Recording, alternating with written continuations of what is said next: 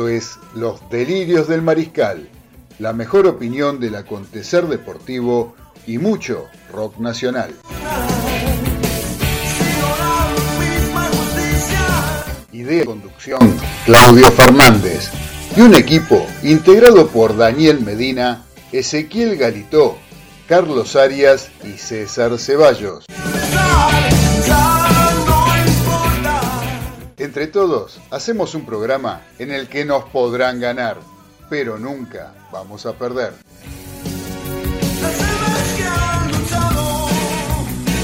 Ya arrancamos en Radio del Pueblo con los delirios del mariscal.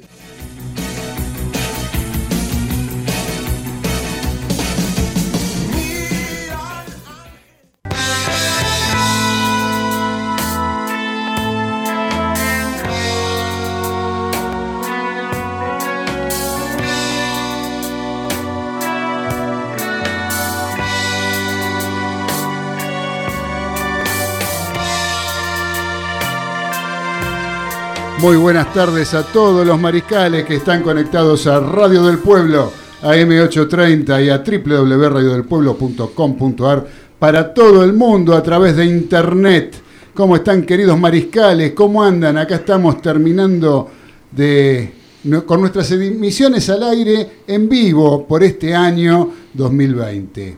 ¿Sí? Arranco ya diciéndoselo porque me lo quiero sacar de encima porque no quiero este, sufrir más. Porque dos viernes no nos vamos a encontrar en vivo, pero sí va a estar el programa. Va a estar el programa al aire, ¿sí? con programa, un programa va a estar, que va a estar grabado.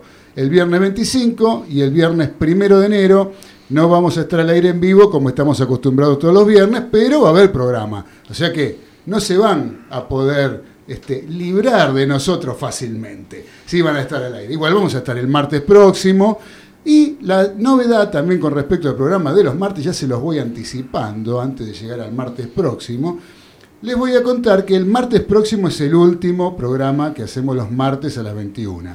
A partir de la, de la otra semana, el lunes 28, arrancamos a las 21 horas en lugar de los martes a las 21 horas. Sí, vamos a tener la posibilidad de los lunes tener más fresquita la información del fin de semana y acompañarlo con un poco más de, de información deportiva y mucho rock nacional, como siempre, donde estamos acostumbrados a opinar, sobre todo a opinar sobre deportes, a opinar y no tanto a eh, dar información estadística y cosas que ustedes simplemente con tener un, teléfono celular la consiguen. Entonces nosotros lo que hacemos es ir un poquito más allá. Tratamos de darle algo, de repartir algo, de compartir con todos ustedes algo que no sea lo habitual, lo que en tantos lugares, en tantas radios lo pueden llegar a encontrar. Los delirios del mariscal es exclusivo, exclusivo para todos los maricales que están conectados. Ya lo saludo a nuestro operador técnico ahí en el control, al señor Nicolás Olaechea. ¿Cómo anda Nicolás?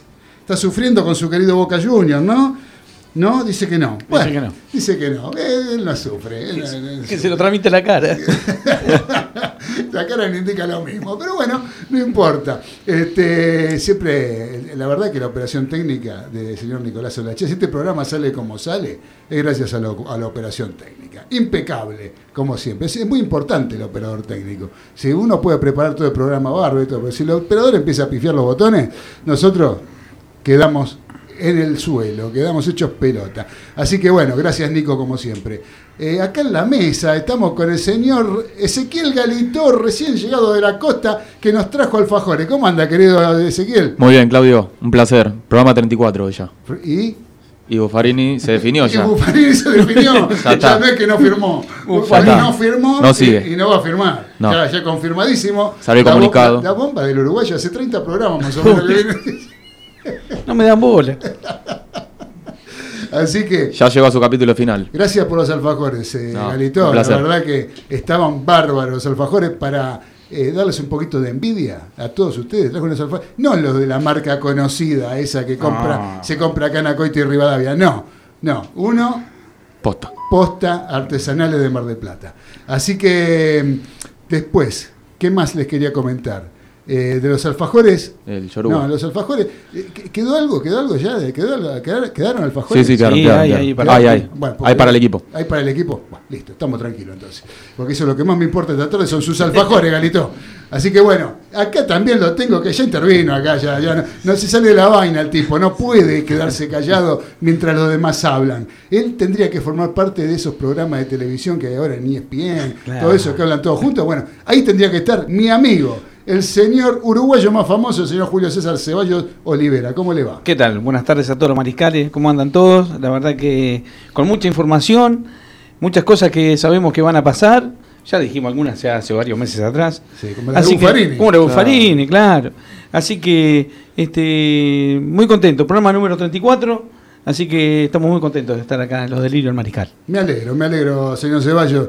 También tenemos conectado a través de Skype, vía Skype, eh, en la localidad del noroeste del Gran Buenos Aires, esa localidad llamada Los Polvorines. Tenemos al capitán de esa localidad, el señor capitán de los Polvorines, Daniel Medina, mi gran amigo Daniel Medina. ¿Cómo anda, Dani? ¿Qué tal Claudio? ¿Qué tal chicos ahí en el estudio? Audiencia. Bueno, este, qué bárbaro que están ahí completitos los tres. ¿eh? Este, la verdad que eh, es- eso es muy bueno. Día maravilloso, aunque un poquito de calor excesivo acá en los polvorines. Supongo que ahí en el centro también. No, acá está barro, acá está fresquito. Acá estamos con aire acondicionado, capitán. Acá está, ¿sabes lo que es esto? Esto es un lujo. Champions League. Usted no se imagina lo que es este estudio. No, es un lujo. esto es la NASA. Te- tenemos códigos QR puestos ahí, Sí. también nuevos para Wi-Fi, para YouTube. eh, ¿Qué más, Galito? Página web, Facebook. Facebook. Wi-Fi. Todos tenemos los, los códigos QR acá como para conectarnos cuando nos ponemos el celular y ¡ping! enseguida tenemos una, una maravilla. Seguimos innovando. Y seguimos innovando y, y progresando. Muy bien, capitán. Eh, ¿Todo bien por ahí entonces? Sí, todo bien, con bastante información para, para pasarles, si Dios quiere. Y hay mucha, como dijo, mucha y buena información, como dijo César. Y bueno, se concretó lo de Buffarini. La verdad que estoy Sí. muy emocionado. Bien. Este, eh, no sé por qué se ríen ustedes, porque no lo, no lo dijo para, para que se rían. Buen tipo, buen tipo, Julio. Se Julio, llama sí. Julio, sí, buen tipo. A Julio, ¿usted lo conoce? Que vaya, Sí, sí, vaya- se llama vaya Julio, a ver bueno. un partido a, a San Lorenzo a ver cómo lo reciben. ¿no? Que vaya a tirar una rabona por ahí, ¿no? Bueno, Sí, eh, sí. nos vamos al barrio de Caballito y nos encontramos a- también a través vía Skype con el señor Carlos Aria. ¿Cómo anda, querido Carlitos? Hola, Mariscales, ¿cómo están ustedes? Muy bien, acá estamos muy bien. ¿Usted cómo, cómo anda por ahí? Eh, ¿Usted también lo maltrata el calor? No, no, no, yo estoy bien, yo estoy U- bien. Usted está bien, usted está bien. Pero hoy le traje una fábula. Ah, muy bien, ¿qué trajo? A ver. Una fábula es donde hablan los animales y deja una enseñanza o una moraleja. Ajá. Resulta que había un monito en la selva que era muy servicial. Él a toda hembra que pasaba le daba. Ajá. ¿Le daba de comer? ¿Le daba maníes y Sí, esas sí, cosas? sí, sí. Ah, Le daba, le daba como en ah, le daba, le daba. Así, le daba, sin aclarar qué. Claro. No le hacía miedo a nadie, no le hacía miedo a nadie. Hasta que un día apareció, después de una noche, con la jirafa destrozado. ¿Qué te pasó? ¿Tan brava la jirafa? ¿Tan sexópata es? No, se puso mimosa. Ah, Me decía, dame un besito, tocame el culito, dame un besito, tocame el culito. El mono no sirvió ni para repuesto de loco, el mono después.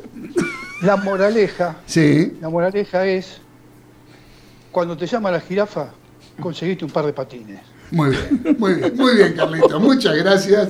No sé qué tiene que ver con el deporte. No, esto, sí, ¿no? era O sea, antes, claro. Sería que el monito no estaba muy bien entrenado, saber, parece. claro, vaya a saber. No hecho- Tiene que ver con esto de la cuarentena. No había hecho pretemporada el mono. Claro, Tenía COVID. Tenía COVID. Bueno, acá tengo, saben que tenemos un número de WhatsApp que es el 11 44 18 13 78 y tenemos un mensaje que me está mandando acá mi amiga personal, la señora Edith Di Blasio, que hace su programa, eh, su micro, en nuestro programa, el Micro Nuevos Aires, donde difunde el arte a los artistas independientes. Así que a ver qué nos está diciendo Edith. Buenas tardes, queridos mariscales, buenas tardes a la mesa tan prestigiosa de este fabuloso programa, Los Delirios del Mariscal. Bueno, soy Edith, Edith Di Blasio, y quería agradecerle en este último programa del año que va a salir en vivo eh, a mi amigo Claudio Fernández por el espacio que le cede a los artistas independientes argentinos a través de este micro que preparamos todas las semanas para que ¿Qué pasó? Se ocupa. A ver, ¿qué pasó? Que se me cortó esto. A ver, ahí va, vamos de vuelta. para que ustedes los conozcan un poco mejor. Les deseo mucha felicidad y que este año que empezó tan mal barajado, este, bueno, cambie de rumbo y estemos todos un poco mejor y sobre todo más unidos. Un fuerte abrazo desde acá. Buen programa. Muchas gracias, querida Edith. Te mando un beso muy grande. Muchas gracias por tus palabras. Yo sé que son sentidas palabras y no tenés nada que agradecer porque realmente para nosotros es un placer tener tu micro en este programa que ahora después, ahora ya en, en- dentro de un ratito nomás ya, ya lo vamos a tener al aire. Gracias Edith. Y también tenemos por otro lado el otro mensaje que viene todos los programas. A ver. Hola Claudio, buenas tardes. Acá estoy dispuesta a escucharlos y me pongo contenta que no estás solo hoy, que estás acompañado y bueno, que todo va a salir lindo como siempre, el mejor de los programas. Un beso querido, hasta cualquier momentito.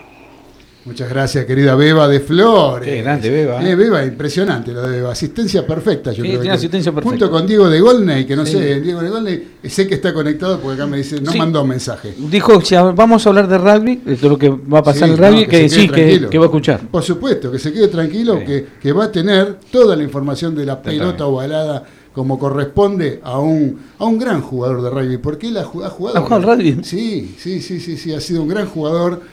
Sobre todo, es un tipo que está muy interiorizado todo- en todo el, el- lo que es el mundo del rugby. Ah, la el mundo del rugby, el- la técnica, la estrategia. eh, conoce a la perfección todo lo que tiene que ver con el rugby. Así que bueno, Diego, ya vas a tener tu, la parte que corresponde. Eh, vamos a seguir adelante entonces, o mejor dicho, vamos a arrancar un poco hablando de lo que estuvo pasando por Copa Libertadores de América. Vamos a empezar por lo más fresquito, por lo de anoche. ¿sí? Por lo de anoche. Tenemos, tenemos- ayer tuvimos Copa Sudamericana y Copa Libertadores. Por Copa Sudamericana, si quieren empezar con Copa Sudamericana, lo que fue el triunfo de Lanús en la cancha de Independiente, donde realmente lo de Independiente llama la atención eh, que un equipo de primera división cometa los errores que cometió, horrores que cometió Ah. Independiente ayer en materia defensiva. En 17 minutos ya el partido estaba 2 a 0, terminó el primer tiempo 3 a 0, pero con unas, unas fallas. ¿Se acuerdan el otro día cuando hablábamos con Alcides Merlo, con Batata Merlo? Y yo le decía que los defensores eh, la pelota llovida la dejan picar. Bueno, una- el tercer gol fue eso. No, y encima no se pusieron de acuerdo entre eh, Barbosa y. Y Franco. y Franco. Entre Barbosa y Franco, la pelota llovida no la cabeció ninguno de los dos. Picó, se la llevó, es lógico. El, el- el que viene atacando, viene con el envión para vos hasta que te, te pica la pelota, hasta que te das vuelta, el que viene de frente te pasó como un poste. Eso es el ABC del defensor, del marcador central, no la podés dejar picar. Nunca, cosa que hacía Funes Mori cuando empezó, que yo me arrancaba los pelos, me acuerdo en la cancha, y me decían, ¿qué por qué te lo- Pero no ves que la está dejando picar, no la puede dejar picar. Yo no entiendo cómo llegan a jugar en primera división, cuando saca el arquero dejan picar la pelota. Yo no lo puedo creer. Bueno, ayer le pasó ese Independiente y vos decís, eh, son dos jugadores, son dos buenos jugadores. Franco para mí es uno de los mejores marcadores centrales que hay en el país, que yo le veo futuro de selección argentina inclusive y todo, y sin embargo hacen esos errores. Vos decís, ¿qué están haciendo a propósito estos muchachos? Pero no sé, bueno, el tema es que está quedó cuestionado el entrenador Pusineri con esto con este con esta derrota que fue realmente amplia y el mérito también de, de Lanús ¿no? que tiene unos chicos jóvenes que realmente tiene una mezcla de juventud y, y veteranía que realmente lo hace un equipo temible Eh, lo de el autor Acosta que no es un, un santo de mi devoción pero Jugó muy bien. sigue teniendo unas cualidades que ya, ya ni siquiera juega este delantero juega de ayer jugó de carrilero ¿sí? este, después bueno Pepe San que vos lo ves Lo tiene, lento, lo tiene ¿no? dijo. 40 años. Y vos lo ves lento y qué sé yo, y decís, este no va a llegar a ninguna pelota, y sin embargo el tipo... Y, y después, este, o, un- o en la defensa Burdizo, son todos tipos con mucha experiencia, y tenés los jóvenes. Belmonte. Belmonte es un, es un fenómeno como juega ese chico. El, el- el Pepo de la Vega eh, tiene un futuro tremendo, 19 Tremendo. años. Sí. 19 años. 19 años, son 19 chicos muy jóvenes. Sí. eh, está apareciendo en todos los equipos, chicos muy jóvenes, no solamente acá. Como lo, bien lo decíamos en un momento, que iba a ser el campeonato de los pibes. Ahí Bueno, está, ahí dijimos este, que iba a ser un campeonato que íbamos a ver muchos chicos, algunos no íbamos a conocerlo y que algunos equipos iban a sorprender por la juventud de los chicos. Y uno de los que más tiene de las inferiores es Lanús. Lanús. El segundo es Vélez, el tercero es River. Sí, sí, en sí, ese orden, este, es así. Este es el que más se está usando a los a, la- a las inferiores. La verdad que hoy traje una nota después para mostrarles a todos cuando llegue el momento de la cantidad de, de jugadores con nombre y apellido que debutaron en River Ajá. en estos últimos cinco años. Pero tremendo, eh, los equipos argentinos, eh, tres en semifinales de Sí. Sudamericana. De, de- de los ocho que están en semifinales de las, las dos copas, cinco son argentinos. argentinos. Sí. Dos brasileros y un, para- y un chileno. Un chileno. Así que bueno, antes de seguir desarrollando esto, ¿qué les parece si tiramos los títulos? Porque no hicimos los títulos. Vamos a los títulos. Vamos Dale, a dale. los títulos, Nico. Dale, los títulos de los delirios del mariscal del viernes 18 de diciembre de 2020.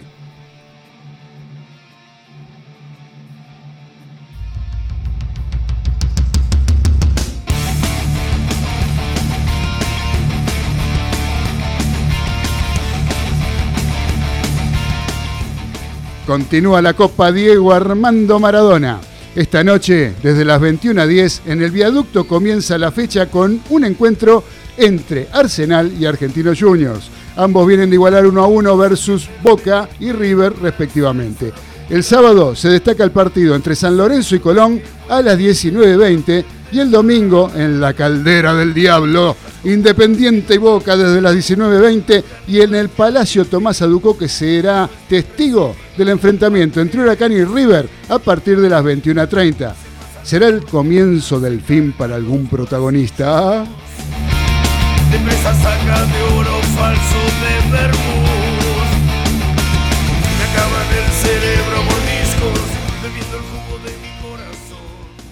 Ya pasó casi un año, pero esto sigue en todo el mundo.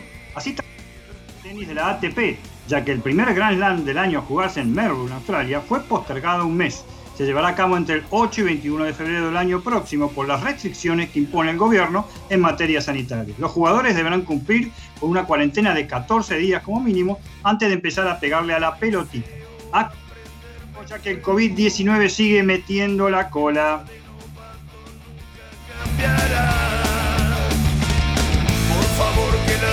Se alargue, de tanto esperar.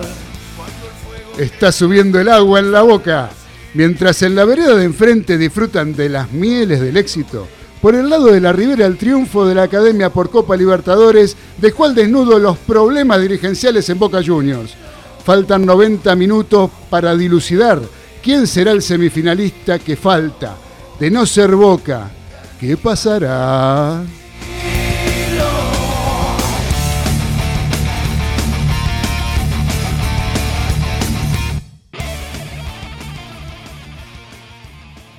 De no jugar ni a la bolita hasta llegar al protagonismo total. Es lo que está pasando en el loco fútbol argentino en cuanto a los dos torneos internacionales que disputan en nuestro continente. Casi sin entrenamiento ni partidos de prácticas son los que le ponen pimienta a la Copa Libertadores y Sudamericana 2020. Se la verán con los brasileños, que fueron los primeros en volver a jugar. Pandemia entre los chilenos para definir las campeones. Bien, equipo criollo que ven que por sobre todo aún luchando contra la enfermedad que azota al mundo y a la entidad madre que azota nuestro fútbol. Hace rato.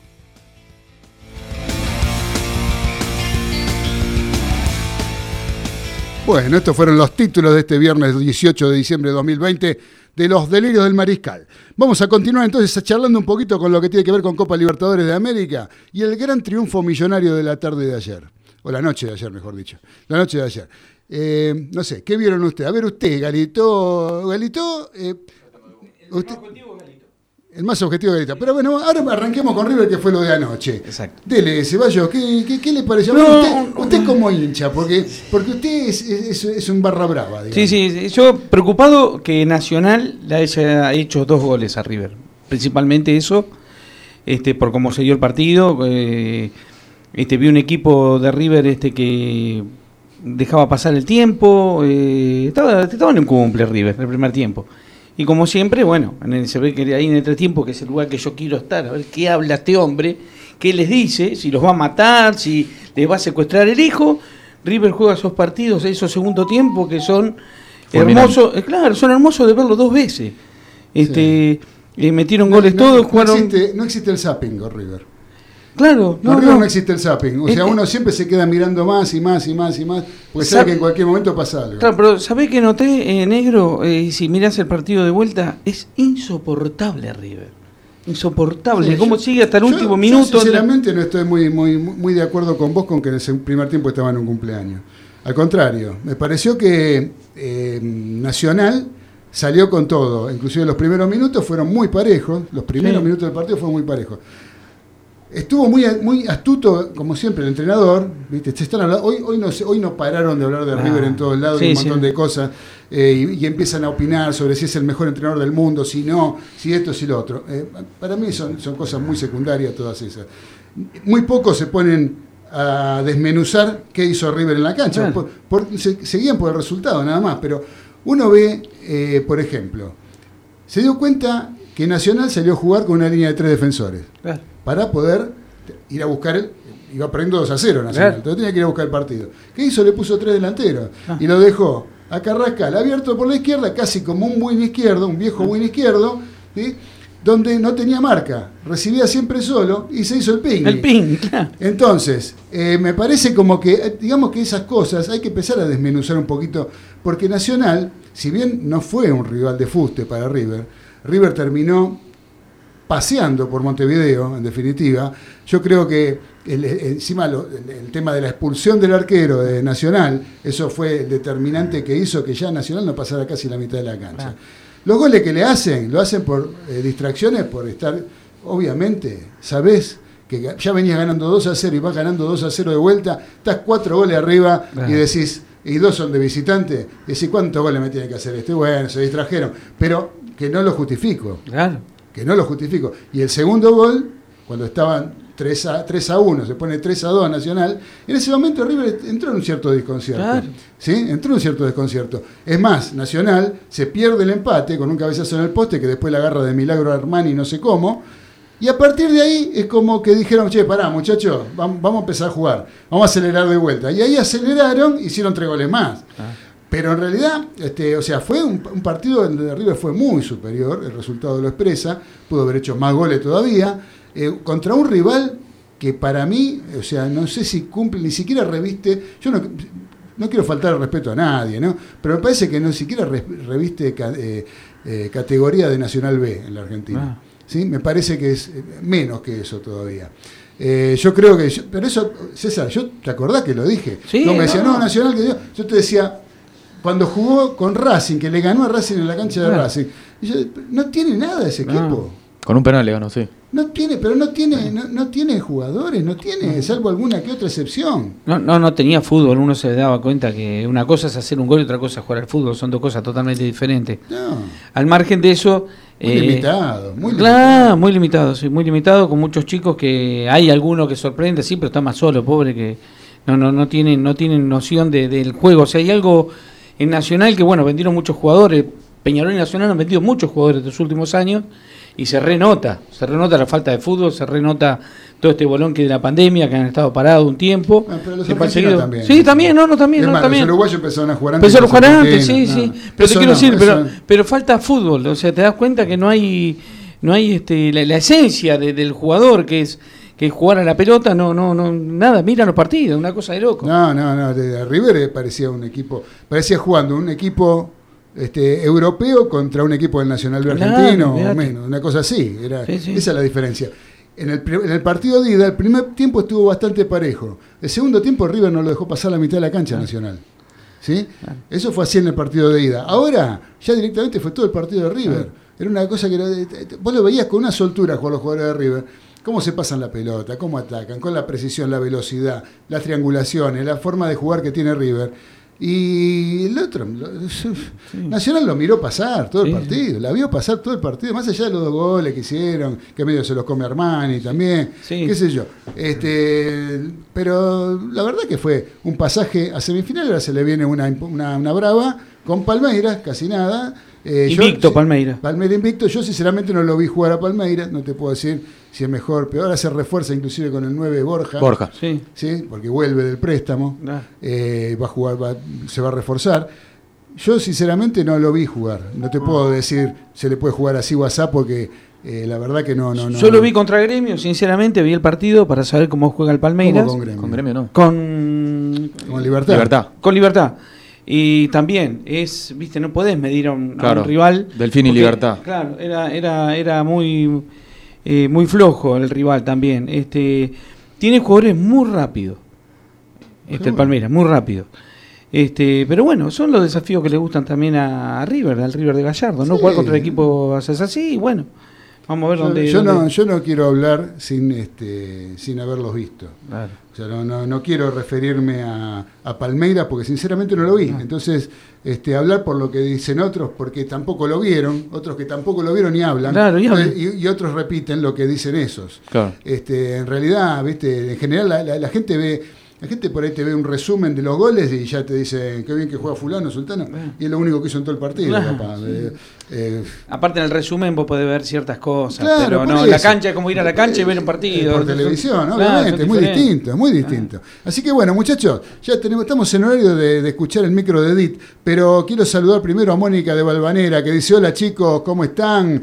Eh, acá eh, escuchando hablar de River. Espero como siempre la música, les mando cariños a ustedes. Muchas gracias Moni y te cumplimos con tu deseo, porque ya se viene el micro de Nuevos Aires de mi amiga, que lo conduce mi amiga Edith Di Blasio, que nos mandó un mensaje saludándonos hoy por ser el último programa en vivo del año, eh, de los viernes, ¿no? Porque los martes vamos, el martes vamos a estar.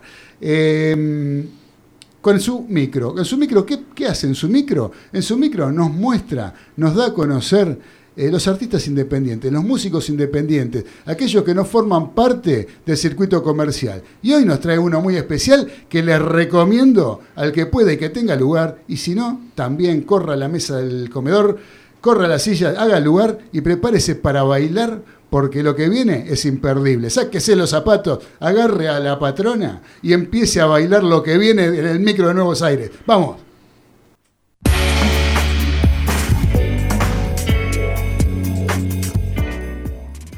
Hola mariscales, los saluda Edith Di Blasio. En este segmento llamado Nuevos Aires los ayudaré a descubrir las creaciones de nuestros músicos independientes, aquellos que no transitan por el circuito de difusión masiva. Hoy les voy a presentar a Javier Mareco, un músico tan versátil como creativo. Experimentado arreglador de otros músicos, entre ellos Lito Vitale. Tiene la particularidad de no editar discos. Cada tanto sube de a cuatro o cinco temas en las plataformas digitales. Su libertad creativa le permite componer sobre cualquier estilo musical, desde una balada, una cumbia, un rock, un ska y mucho más. Y sus letras no son para nada triviales. Junto a su banda, Los Monos del Espacio conforman un grupo de nueve miembros en donde hay percusión, batería, guitarra, vientos y por supuesto el bajo interpretado por el propio Mareco. Les propongo exorcizar este 2020 al ritmo de Pancito.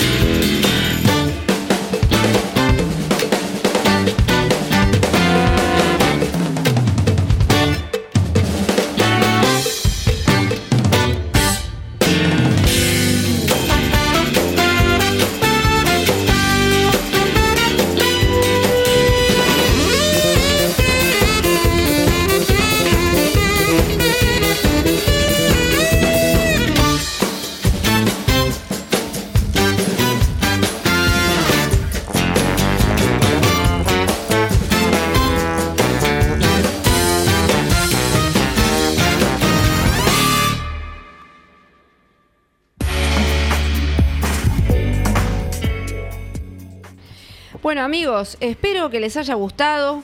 Pueden seguirnos en nuestras redes de Instagram y YouTube como Edith Di Blasio Nuevos Aires. Siendo este el último programa en vivo de los delirios del mariscal, les deseo que hagamos un gol de media cancha y rompamos la red.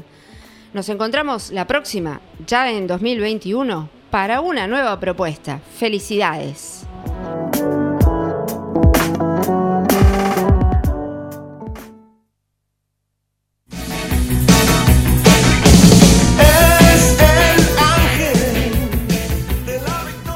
Estás escuchando Los Delirios del Mariscal por Radio del Pueblo, AM 830.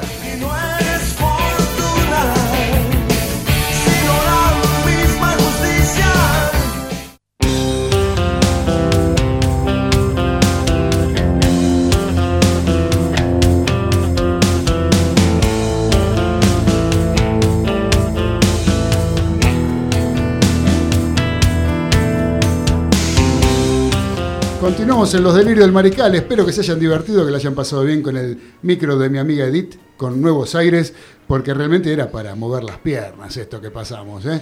La verdad que felicitaciones para Edith. Eh, ¿Saben qué, muchachos? Recién me quedó un temita de River. eh, porque recién, en- mientras estábamos acá escuchando de fondo el micro de Nuevos Aires, estábamos comentando alguna cosita de River, que hablábamos sobre el futuro político del club.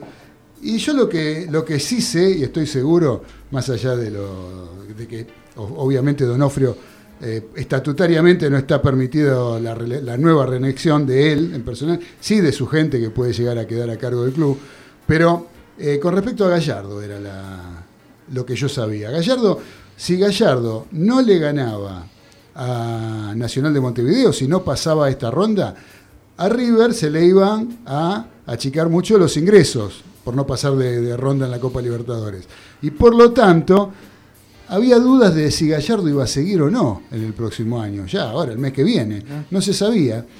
¿Por qué? Porque de no tener esos ingresos, River iba a tener que deshacerse de muchos jugadores. Y Gallardo, sin los jugadores, evidentemente, si bien es un gran entrenador, tampoco es un mago. Eh, Ya algunos se van a ir. Y si encima se les se van otros más, River le quedaría muy desmantelado. Pero bueno, eso no ocurrió y Gallardo va a seguir siendo el entrenador de River durante el año 2021. Eh, por el otro lado, eh, Siempre sí. hablamos, negro, eh, siempre dijimos hace muchos meses de Buffarini no tiene contrato. En River actualmente tenemos dos jugadores importantes titulares que no tienen River contrato, tiene dos jugadores importantes. como De la Cruz y Borré. Sí. Así que, pero bueno, van a firmar. Esto no va a pasar como, pero No se seguramente. sabe, ¿eh? Pero van a no, firmar, porque hay, hay- hay que. De la Cruz, por empezar, este, hay que pagarlos. Eh, segundo, eh, Borré eh, es un arreglo medio extraño con el Atlético de Madrid. Aparentemente hay una oferta, yo no me quiero extender mucho en River porque después dicen que hacen un programa partidario, pero eh, este, mm, hay una oferta que hizo River al Atlético de Madrid para que se estiren un poquito. Si bajan un poquito lo que hay que pagar para River quedarse con y poder renovarle el contrato a Borré, eh, River lo va a hacer. Lo va a hacer. Son, River le pidió si se puede estirar hasta los 2.700.000 de los 3.300.000, creo que es una cosa así, que le bajen 500.000, 600.000 dólares y River arregla. Y si no, va a tener que arreglar lo mismo, porque porque si no va a perder un montón Va a de perder un montón de va a plata. perder mucha más plata de lo, de lo que le va a costar hacer ese, ese arreglo. Pero bueno, veremos. Eh, y Montiel me dice Diego de Gonley acá también. Acá siguen los hinchas de River están a Sí, cambió. Montiel, Montiel y Nacho, sinceramente, se los digo a todos, está casi afuera de, de River. Este, tienen una buena fuerte de Europa los dos. Sí, que Así Montiel que lame- cambió lamentablemente, lamentablemente son. Montiel cambió de Cambió representante, y le cambió la cabeza. Claro. Sí. Así Sí, que el que está haciendo lío es el Chacho y que quiere comprar jugadores de River, de Boca. En el Este, pero bueno, eh, sí, anda bien el Chacho, creo que está bien. Eh, yo digo que a Nacho Fernández, eh, la verdad que ya no se, no se extraña mucho, todavía River no ha tenido partidos exigentes, pero hay que dejarlo ir por la edad y, El y tema porque- económico. Y por el tema económico, sí hay que dejarlo ir, lamentablemente no queda otra. Este, mientras estamos viendo el empate 0 a 0, acá estamos viendo un partidazo, estamos viendo el empate 0 a 0 a los 73 minutos entre Sportivo Italiano y Tuzaingó. 0 a 0. Tremendo. Tremendo partido. Esto está tremendo, estamos viendo acá en el estudio. ¿eh? Mirá, Terrible. mirá cómo- qué velocidad. Sí, qué. Bueno, este, Es más, oh, pará, más más rápido que Nacional andan, mirá. Sí, sí, sí, Ojo. sí, sí, la verdad que tenés razón. Sí. ¿eh? Ahí vi uno que sí, corría más. Bueno, muchachos, este mm, con Boca, Galito, ¿qué pasó con Boca? A ver, cuéntenos un poquito lo que pasó por Copa Libertadores en el partido con Racing. Y el otro día, viste que Boca está como eh, enfocado al contragolpe, viste, y Racing eh, se abroqueló bien atrás y Boca no presionó igual que, el partido de ida con, con Inter, que ahí, ahí se vio una, una buena presentación. Y, y le pesó también el tema de, de los jugadores que están en bajo nivel, como el tema de Salvio, eh, Cardona. eh, yo creo que los puntos más o menos positivos serían Izquierdos y Tevez, pero está complicado porque no hizo un gol de visitante. Y si bien solo le hicieron tres goles en esta Libertadores, eh, eh, lo- le hacen un gol en la bombonera y tiene que hacer tres. Pero Ri- eh, Boca es el equipo que, que menos goles recibe y también el que menos hace. Atento a eso. Sí. O sea, no es tampoco que no le hacen goles, tampoco hace goles. Claro, estos últimos partidos Claro, estos últimos partidos ha hecho poco y no genera juego, es lo, lo que pasa. Cardona al, al ir al medio y mandar la villa a la izquierda, Cardona te, te rinde más por izquierda. Y el arquero anda muy bien. A ustedes, en algunos partidos, a Boca lo está salvando este, Andrade. eh, Andrade, que anda muy bien, sinceramente. Esa defensa que tenía tan armadita, eh, el otro día Racing, con una jugada, porque la verdad que Racing tampoco Sí. jugó mucho mejor que Boca. Definió una gran jugada. De- de- sí, definió una gran jugada, sí. Este, y tiene quilombos internos Boca, este, ahí en nuestro... Si no pasa la serie, No, tiene, tiene, tienen bolonques que no han, han sabido solucionar, inclusive se nota, porque vos no podés lo sacar un comunicado a las 12 de la noche que un jugador de River, de, de, Boca, Boca. titular, no va a seguir. este, no va a renovar, claro, hay cosas ahí, está fallando algo, hay una falta de comunicación tremenda dentro del club. Ese informe lo tienen que guardar para después del partido con Racing, va, esa es mi... No, no es falta de comunicación, es, es una mala decisión. Mala decisión, creo. claro. Sí. Yo creo que es una mala decisión. Como, como dejarle al jugador mal parado. Claro, es como que le están tirando la pelota a Buffarini diciendo él no quiere arreglar. Entonces, este, lo- es como que le están pasando la pelota y decir, nosotros hacemos, nosotros le ofrecimos y le tenemos el firmado para firmar el contrato. Él no quiere arreglar. Y, y- Me y da esa mucho, impresión. mucho se dice, viste, cuando hay ausencias. Bueno, pero, no me dijo nada del partido, Galito, en definitiva. partido? ¿Cómo- ¿Usted qué le parece? ¿Fue justo el resultado? ¿No fue justo? ¿Por qué Racing no sufrió. Boca Boca no, no, en el segundo Racing tiempo. sufrió al final del primer tiempo? Nada más. Nada más. Nada más. Por errores de, De Soto. de Soto. Después, este, yo creo que, si bien yo creo que era un partido para el 0 a 0 clavado, eh, Racing nunca eh, se vio comprometido por Boca. Yo creo que Racing tiene, hizo un buen planteo, lo planteó bien el partido. Lo que, no le está, lo que le está faltando es un poco la eh, parte ofensiva, que no tiene llegadas, que la única llegada que la concretó La del Melgarejo. Sí, la de el gol de Mergarejo, que, bueno, podía haber sido expulsado tranquilamente, sí. Melgarejo, y no, habría- no habría hecho el gol. Pero eso, bueno, Está bien. eso no se sabe, esas son fantasías que uno tiene. Eh, la, la- la- la- la amonestación de Melgarejo fue al límite. Eh, la comparaban con el full de Obando con, con Inter de Porto Alegre. Ese fue más alto. Y le, eh, Obando le metió un plachazo casi en la rodilla. claro. Este fue abajo y lo- lo- llegó un, un cachito tarde y lo pisó. Pero el bar. La de Villa, la de Villa también para mí es roja. El VAR, ¿qué va a decir del VAR? No, que Vigliano le podría haber avisado que era roja y dijo que era amonestación. Lo de Melgarejo. Por eso, Claro. porque para usted era roja, Claramente. claramente. Sí, sí. Para mí era- está ahí al fin. Está- está al filo. No, lo, que sea, decían que si era roja no, no, no estaba mal. y- pero amarilla tampoco. Ah, tampoco. Claro, peor que no haya sacado ninguna de las dos. Claro. Pero a Villa para mí es roja. La patada en la cabeza Para de mí no, Villa. para mí tampoco. Tampoco. Para mí no. Tampoco fue penal el de Sigali a, a Villa. A Villa. Tampoco. Y el No de Capaldo con Domínguez. le pasan cerca, le hacen viento con la mano, viejo, y se caen. Parece que le pegaron con Nadie dijo nada, ¿no? Pero, de claro, pero el VAR en el partido de Nacional River este, eh, tuvo poco poca trascendencia. No sé si fue por el partido no o el hubo- VAR. No hubo necesidad. No hubo necesidad, claro. No hubo necesidad. Sí. No hubo necesidad. Sí, hubo. Hubo una, pero fue rapidísimo. En un minuto lo solucionaron. Tuvo, el VAR analizó las jugadas, los goles de Borré, que estaban, fueron ahí al límite del offside, Ah. no fueron offside, pero estaban ahí al límite. Eso, se, eso seguro que, lo, que estuvo analizado. Eh, lo que pasa es que hay que entender el tema del VAR también, ¿no? O sea, eh, por empezar que el que... Bueno, no vamos a poner a hablar del VAR El ahora, VAR ahora. ya lo hicimos mucho tiempo, no quiero seguir hablando del VAR. Eh, yo creo que vi un Boca, un Boca que le faltó dinamismo, un Boca eh, muy, muy tranquilo, jugó... Medio displicente. Casi que displicentemente y con mucha distancia entre las líneas. Muy, muy largo. Salían de a uno, salían de a uno, salían a presionar de a uno. ¿sí? Salían, eh, a vos te sale a presionar uno, y si el, el- el compañero lo tenés a 15 metros, gambeteaste a ese uno y te quedan 15 metros para pensar y hacer lo que vos quieras. Eso es lo que aprovechó Racing, porque en Boca eh, no, no, no, no, no, no había, el equipo estaba muy largo. Claro. ¿sí? Vos tenías en tres cuartos de cancha a los, a los puntas, o los que juegan de delantero, eh, a Tevez, con el otro, con Villa, qué sé yo. Eh, y después, en la mitad de la cancha, recién en la mitad de la cancha, aparecía Campuzano. Estaba medio partido. Con, con, Sí, sí, este, con Capaldo. Capaldo. Aparecían en la mitad de la cancha. Y vos veías en la televisión, la imagen de la televisión hasta dónde da, y vos veías que venía Racing saliendo, estaba saliendo por tres cuartos, por- o sea, por la línea media de su campo, y vos a los defensores de Boca no lo veías. Claro. Quiere decir que está estiradísimo el equipo. Claro. Sí. Entonces, eso te da lugar a manejar la pelota, a hacer lo que hizo Racing y muy bien que lo hizo No. y lo aprovechó.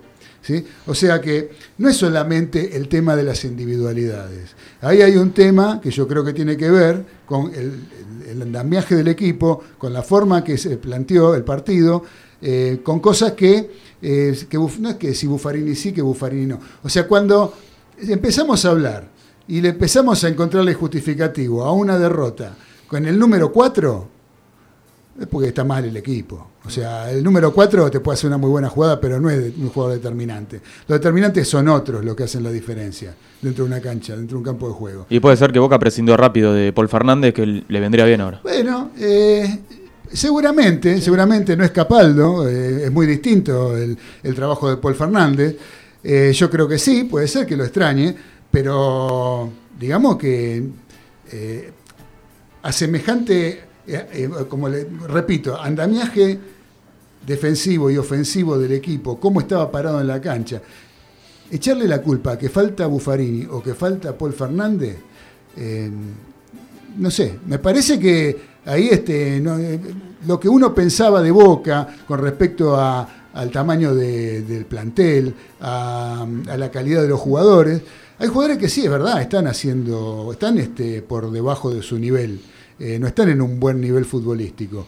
Pero más allá de eso, hay una cuestión que yo los veo muy, muy aislados los jugadores de Boca, están como desperdigados en la cancha. Y hoy en día eso te- es, es mortal, eso, eso es letal. No podés jugar así al fútbol. Eh, No hubo como un cambio sustancial de la vuelta con Inter. Eh, o sea, no sufrió no, tanto. eh, No, no fue tan malo como aquello, me parece. Me parece que no fue tan malo como aquello. Me parece que Inter es más que Racing. Sí. El Inter que juega en la cancha de Boca me parece que es más Mucho más, Racing. mucho más. sí. Eh, pero de todas maneras me parece que algo ajustó Boca con Sí. respecto a ese partido. Pero de todas maneras, eh, o sea, está, está- está- es un equipo muy apático, muy, muy, muy, muy, qué sé yo, no sé. Yo creo que algunos problemas internos en Boca se han descubiertos. Eh, no es peleas entre jugadores, pero Boca con, el- con, con la dirigencia, eh, los jugadores tienen algún problema con la dirigencia, esto se ve transmitido, como siempre, en el juego de un equipo. Este, Del tema Zárate lo hablamos, que lo, lo pone poco. Y cuando Bueno, juega. el tema, Claro. el tema Zárate, mirá, yo creo, eh, esto, eso es otra cosa que no lo dice nadie. Entonces, eh, pero Claro. Zárate esto, Zárate aquello, Zárate aquello. Zárate, mientras te, te ves en la cancha, Zárate no va a agarrar una pelota. Claro. Porque Zárate no le- a Zárate no se la dan.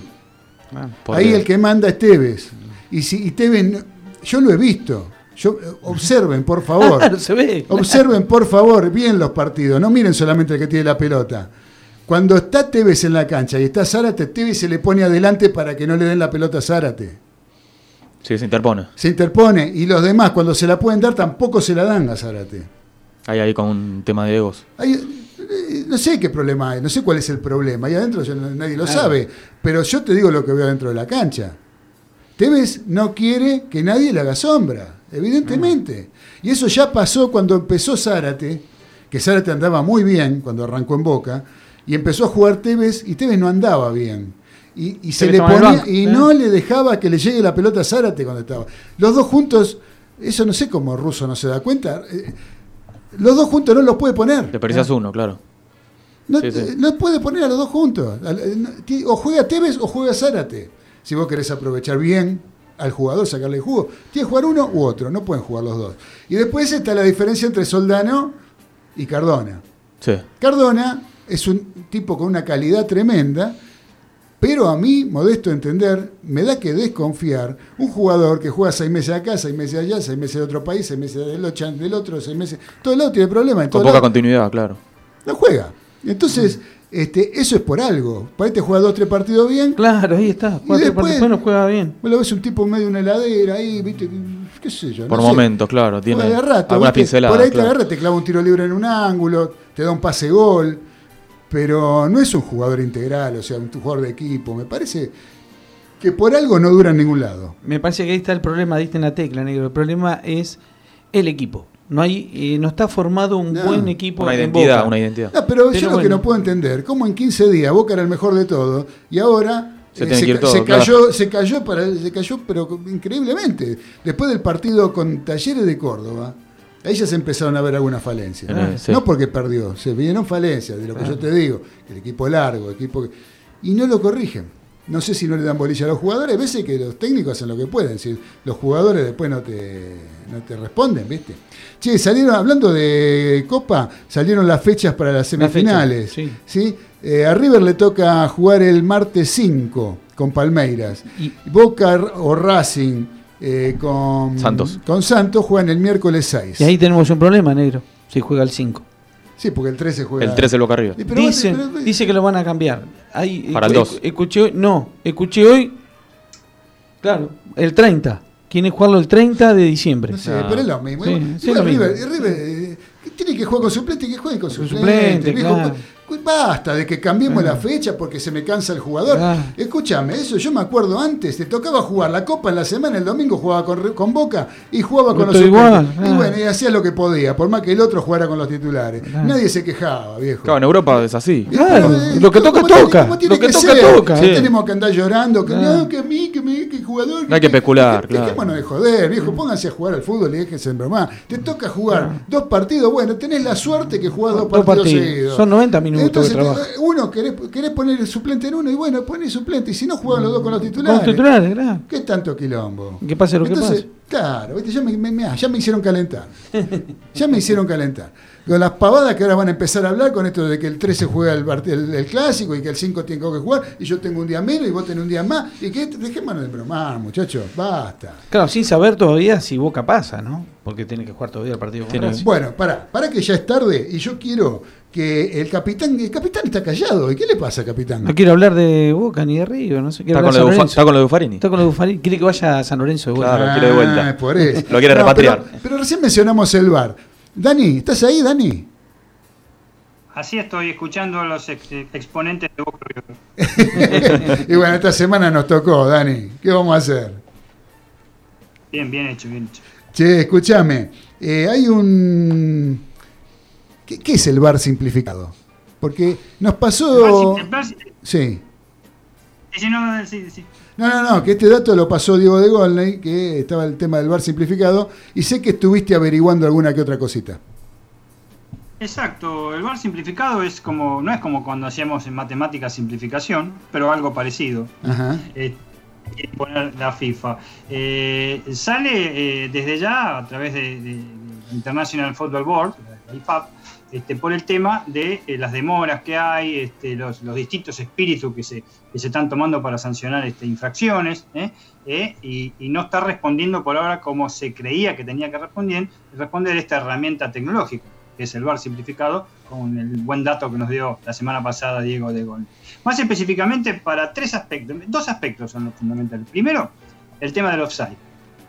El tema del offside lo van a discutir para que no se tomen en cuenta este, offside que eh, prácticamente el ojo humano no puede distinguir y son ridículos, ¿eh? como la puntita de una rodilla o de una ceja, este, y sí este, tomar eh, eh, tecnológicamente hablando, ¿no? en base a bases logarítmicas y esas cosas, posiciones adelantadas con 5 o 10 centímetros, ¿eh? 5 o 10 no sean ni de rodilla ni de hombro. Esa es la propuesta para ver, ¿eh? para ver, para ver que los, los, los offsides, ¿eh? los fuera de juego, que para mí lo más fácil de detectar que tienen el para mí lo más fácil, este, pueda eh, ser un poco más rápido y no se demore tanto, sobre todo en, este, en, en otorgarse. Y la otra, ya saben que puede ser, todo, todo el mundo se cae maduro, hemos charlado creo que en los 34 programas de, de- de los delirios mariscal, es la mano.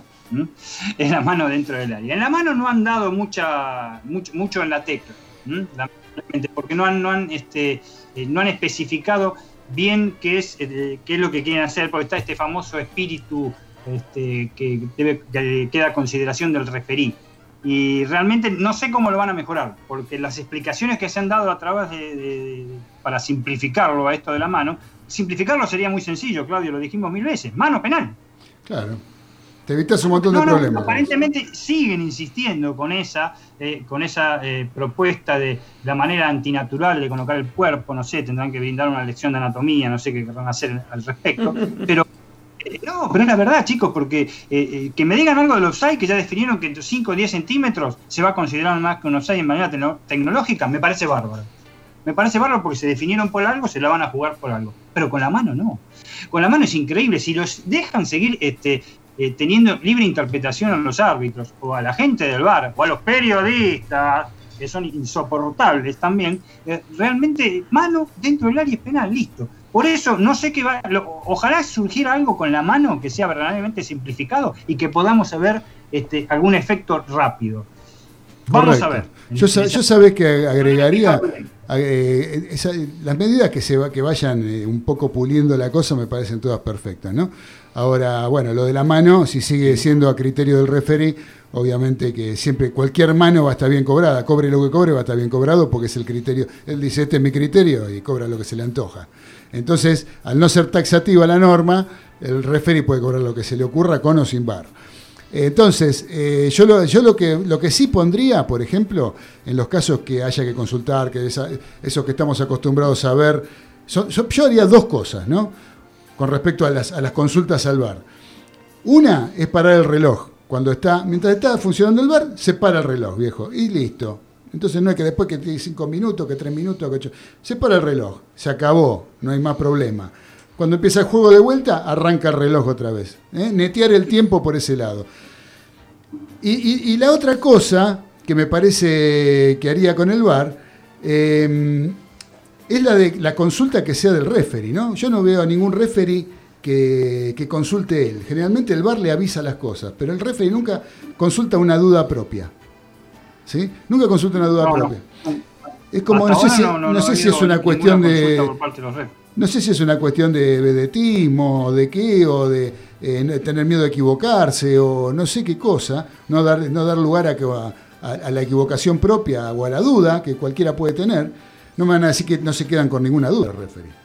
Así que bueno. No, tienen que tener miles de dudas. Y la última es, bueno, el tema de sustituciones temporales, por el, el asunto, por ejemplo, de los choques de cabeza. Ah, o eso está bien también, sí.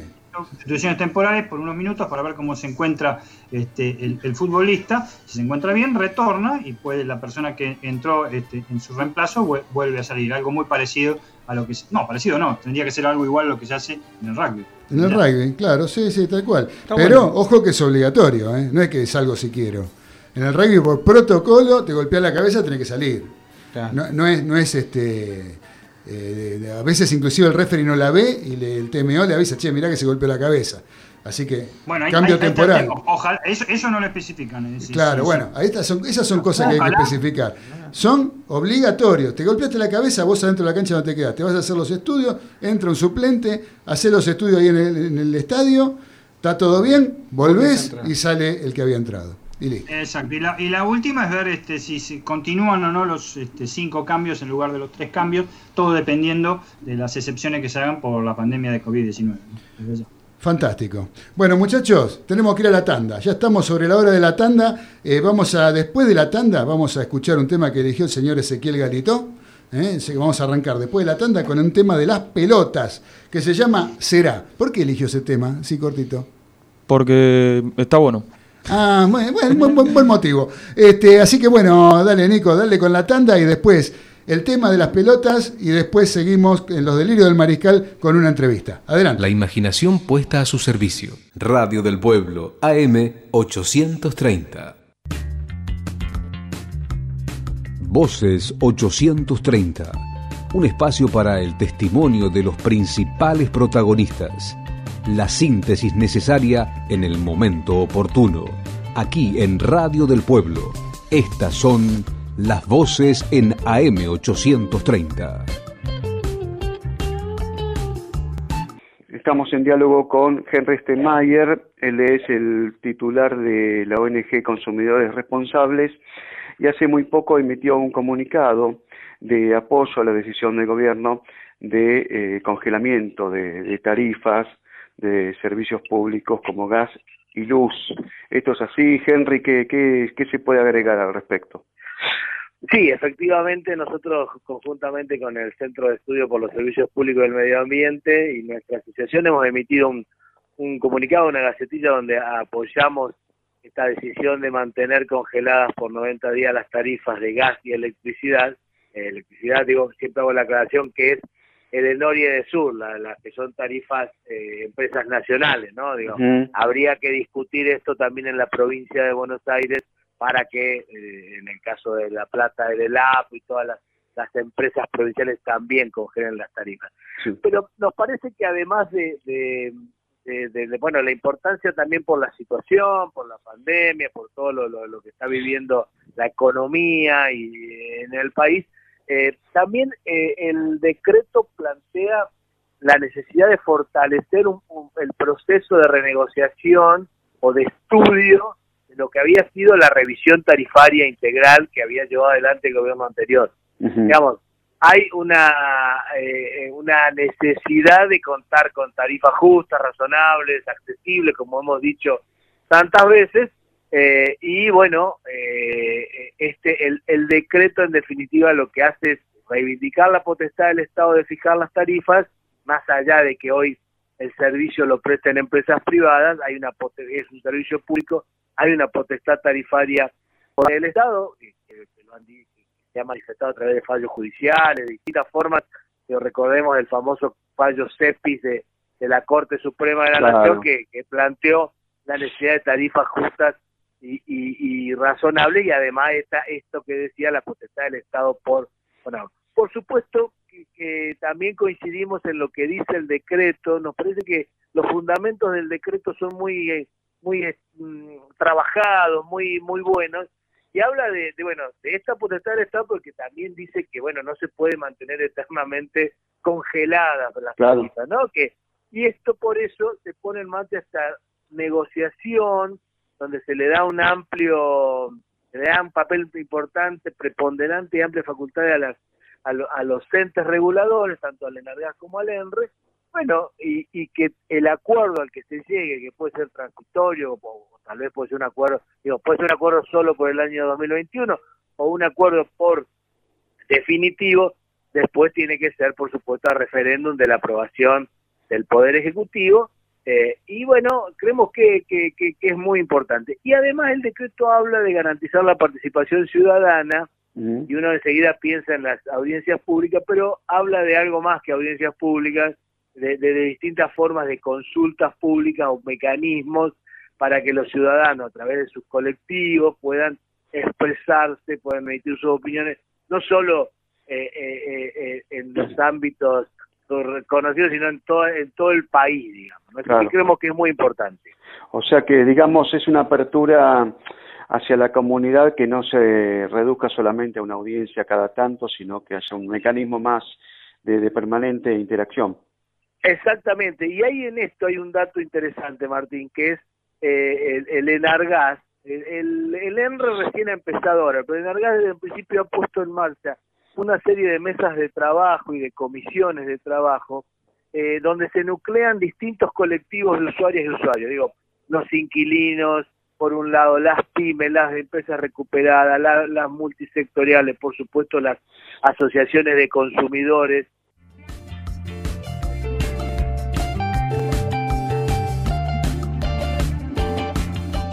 Esto fue Voces 830 por Radio del Pueblo AM 830.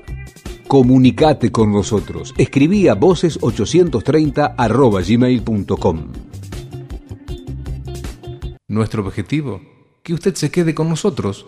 Radio del Pueblo AM 830.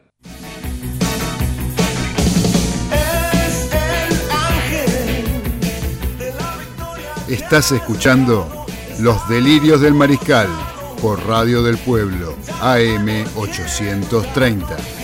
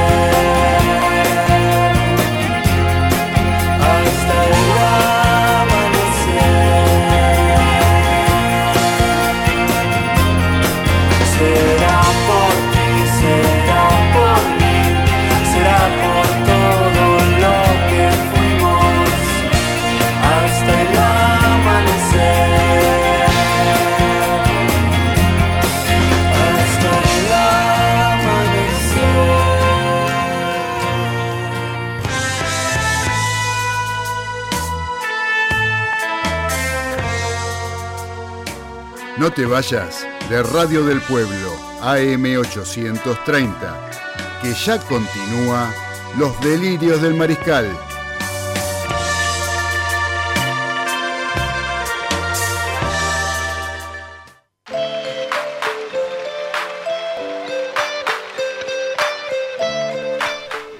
Continuamos en Los Delirios del Mariscal, ya arrancando la segunda hora, donde les quiero comentar que tenemos objetos de diseño de la gente de Bro Objetos, porque tenemos soportes para celular. En épocas de Zoom y reuniones virtuales dejas tu teléfono apoyado y liberás tus manos. También soportes para notebook que elevan el monitor 10 centímetros y mejora tu postura para cuidar tu espalda y potenciar tu trabajo. Durante el mes de diciembre, mencionando a los delirios del mariscal, del mariscal se dice, Tenés un 10% de descuento en tu compra y comprando más de 3 artículos se duplica la bonificación, 20%. No se la pierdan muchachos, entren al Instagram de Broobjetos en arroba broobjetos con una sola O y la tienda virtual www.broobjetos.com.ar. ¿eh? Así que bueno muchachos, este, ¿qué les iba a decir? ¿Sabés que tenemos acá un audio que nos están mandando? a ver quién es, de qué se trata. Buenas tardes, buenas tardes, mariscales. Los saluda desde Mar del Plata Adriana, ferviente oyente, en este último programa en vivo del año. Éxitos. Muchas gracias Adriana de Mar del Plata en este último programa en vivo del año de los viernes, ¿eh? porque el martes estamos en vivo a las 21, como siempre. Así que, ¿qué les iba a decir? Acá tenemos también... Eh, ah, muy bien la elección del señor Galitó por el tema, dice Diego de Golna, y le gustó. Eh, debería ser el programador de la música de los delirios del mariscal. Bueno, lo vamos a proponer, querido Diego de Golna. Muchas gracias. Y ahora tenemos una entrevista, tenemos una llamada telefónica, tenemos al aire, vía telefónica, a, un, alguien que fue un gran arquero, ¿sí? Gran arquero con una gran trayectoria.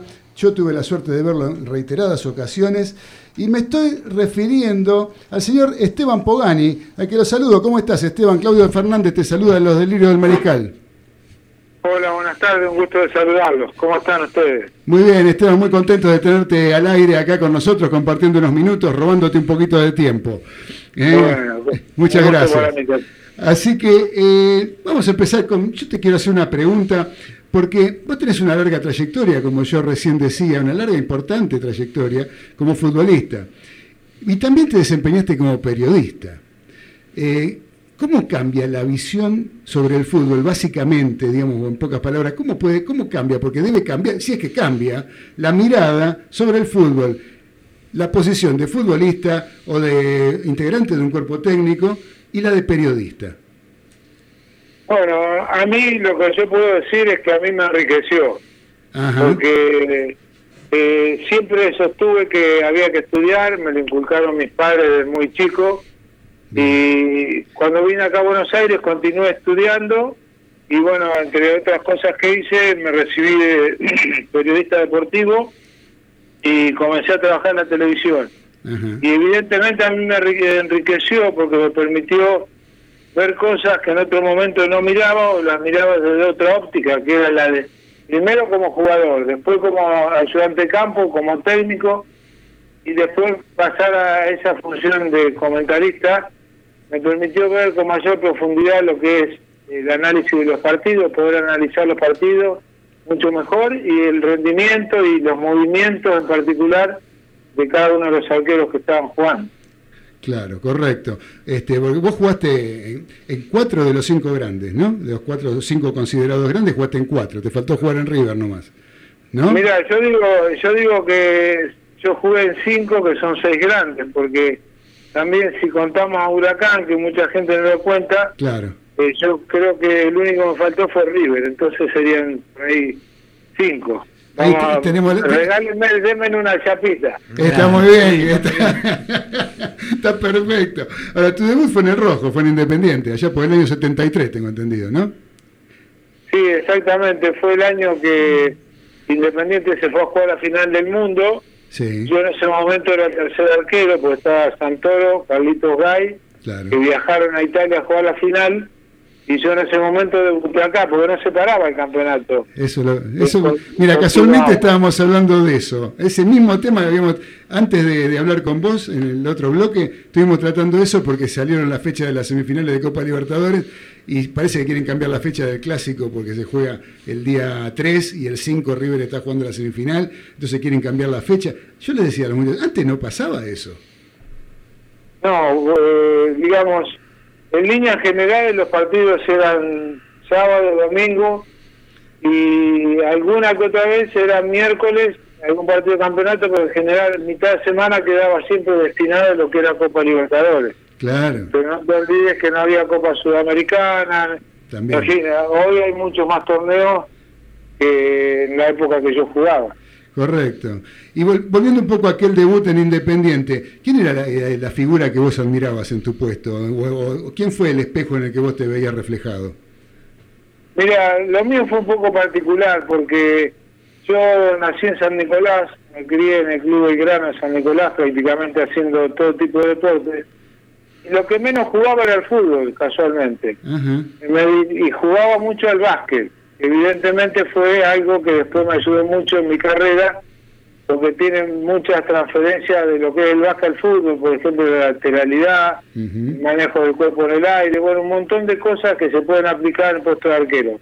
Y a los 13 años empecé a jugar recién de arquero, que me gustó mucho, y a los 15 años ya estaba en Buenos Aires eh, viajando, el primer año viajaba los viernes, como te decía, para estudiar en San Nicolás toda la semana, venía a Buenos Aires, jugaba los sábados y domingos y regresaba a San Nicolás.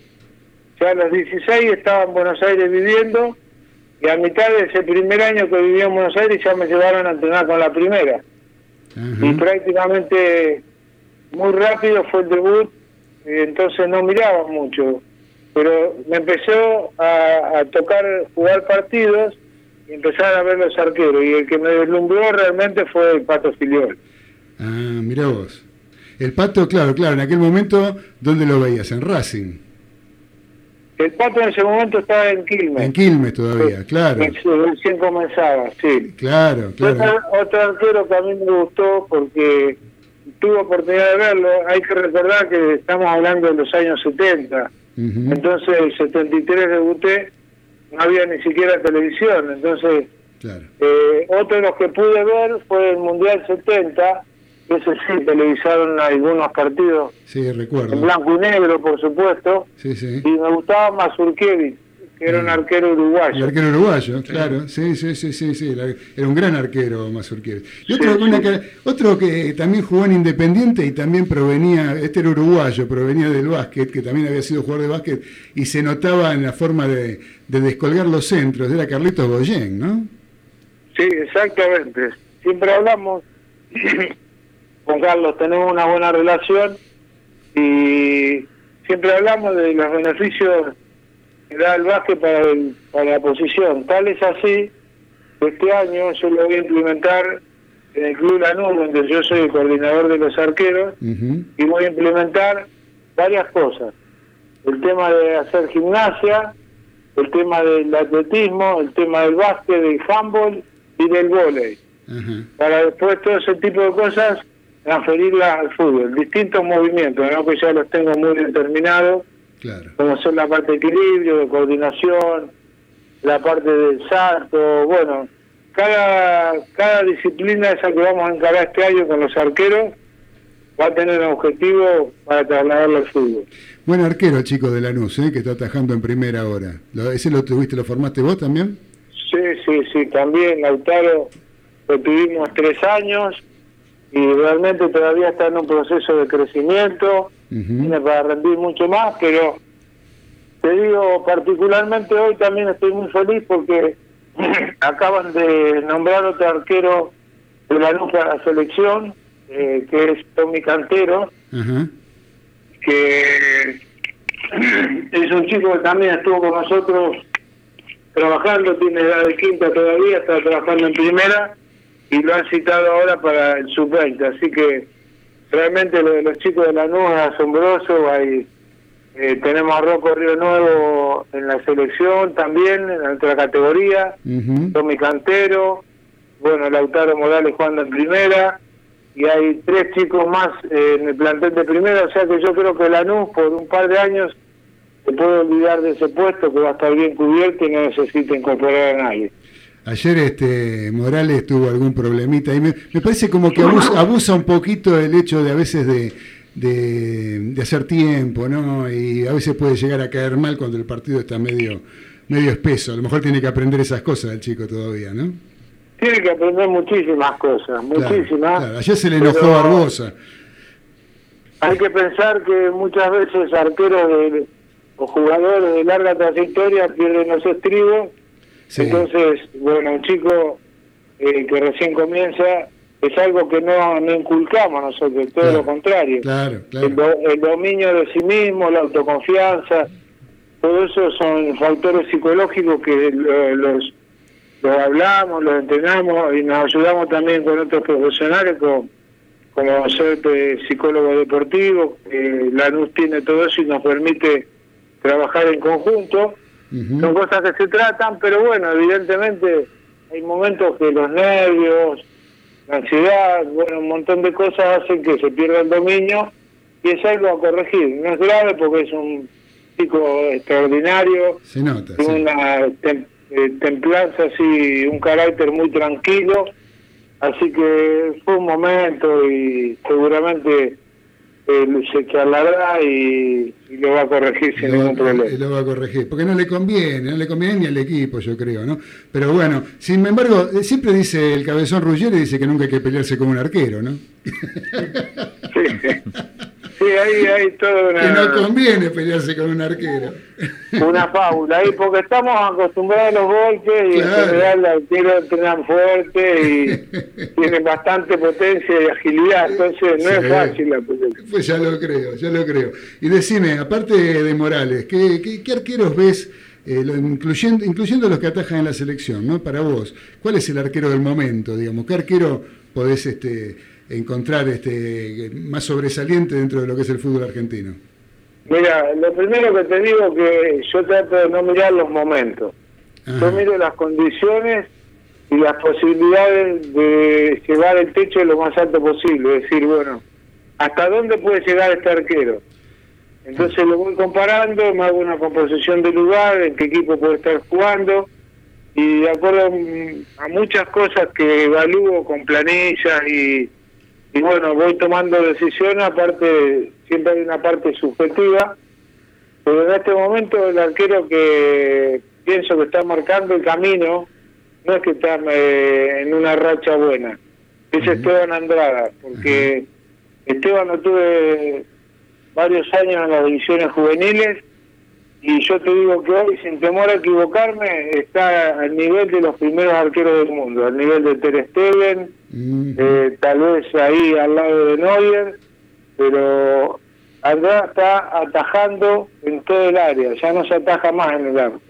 Claro, sí. Domina todo el área y en eso Esteban es un realmente un, un adelantado. Completísimo, completísimo como arquero, completísimo como arquero, pero el arquero, como es el arquero moderno, ¿no? Como es el arquero moderno.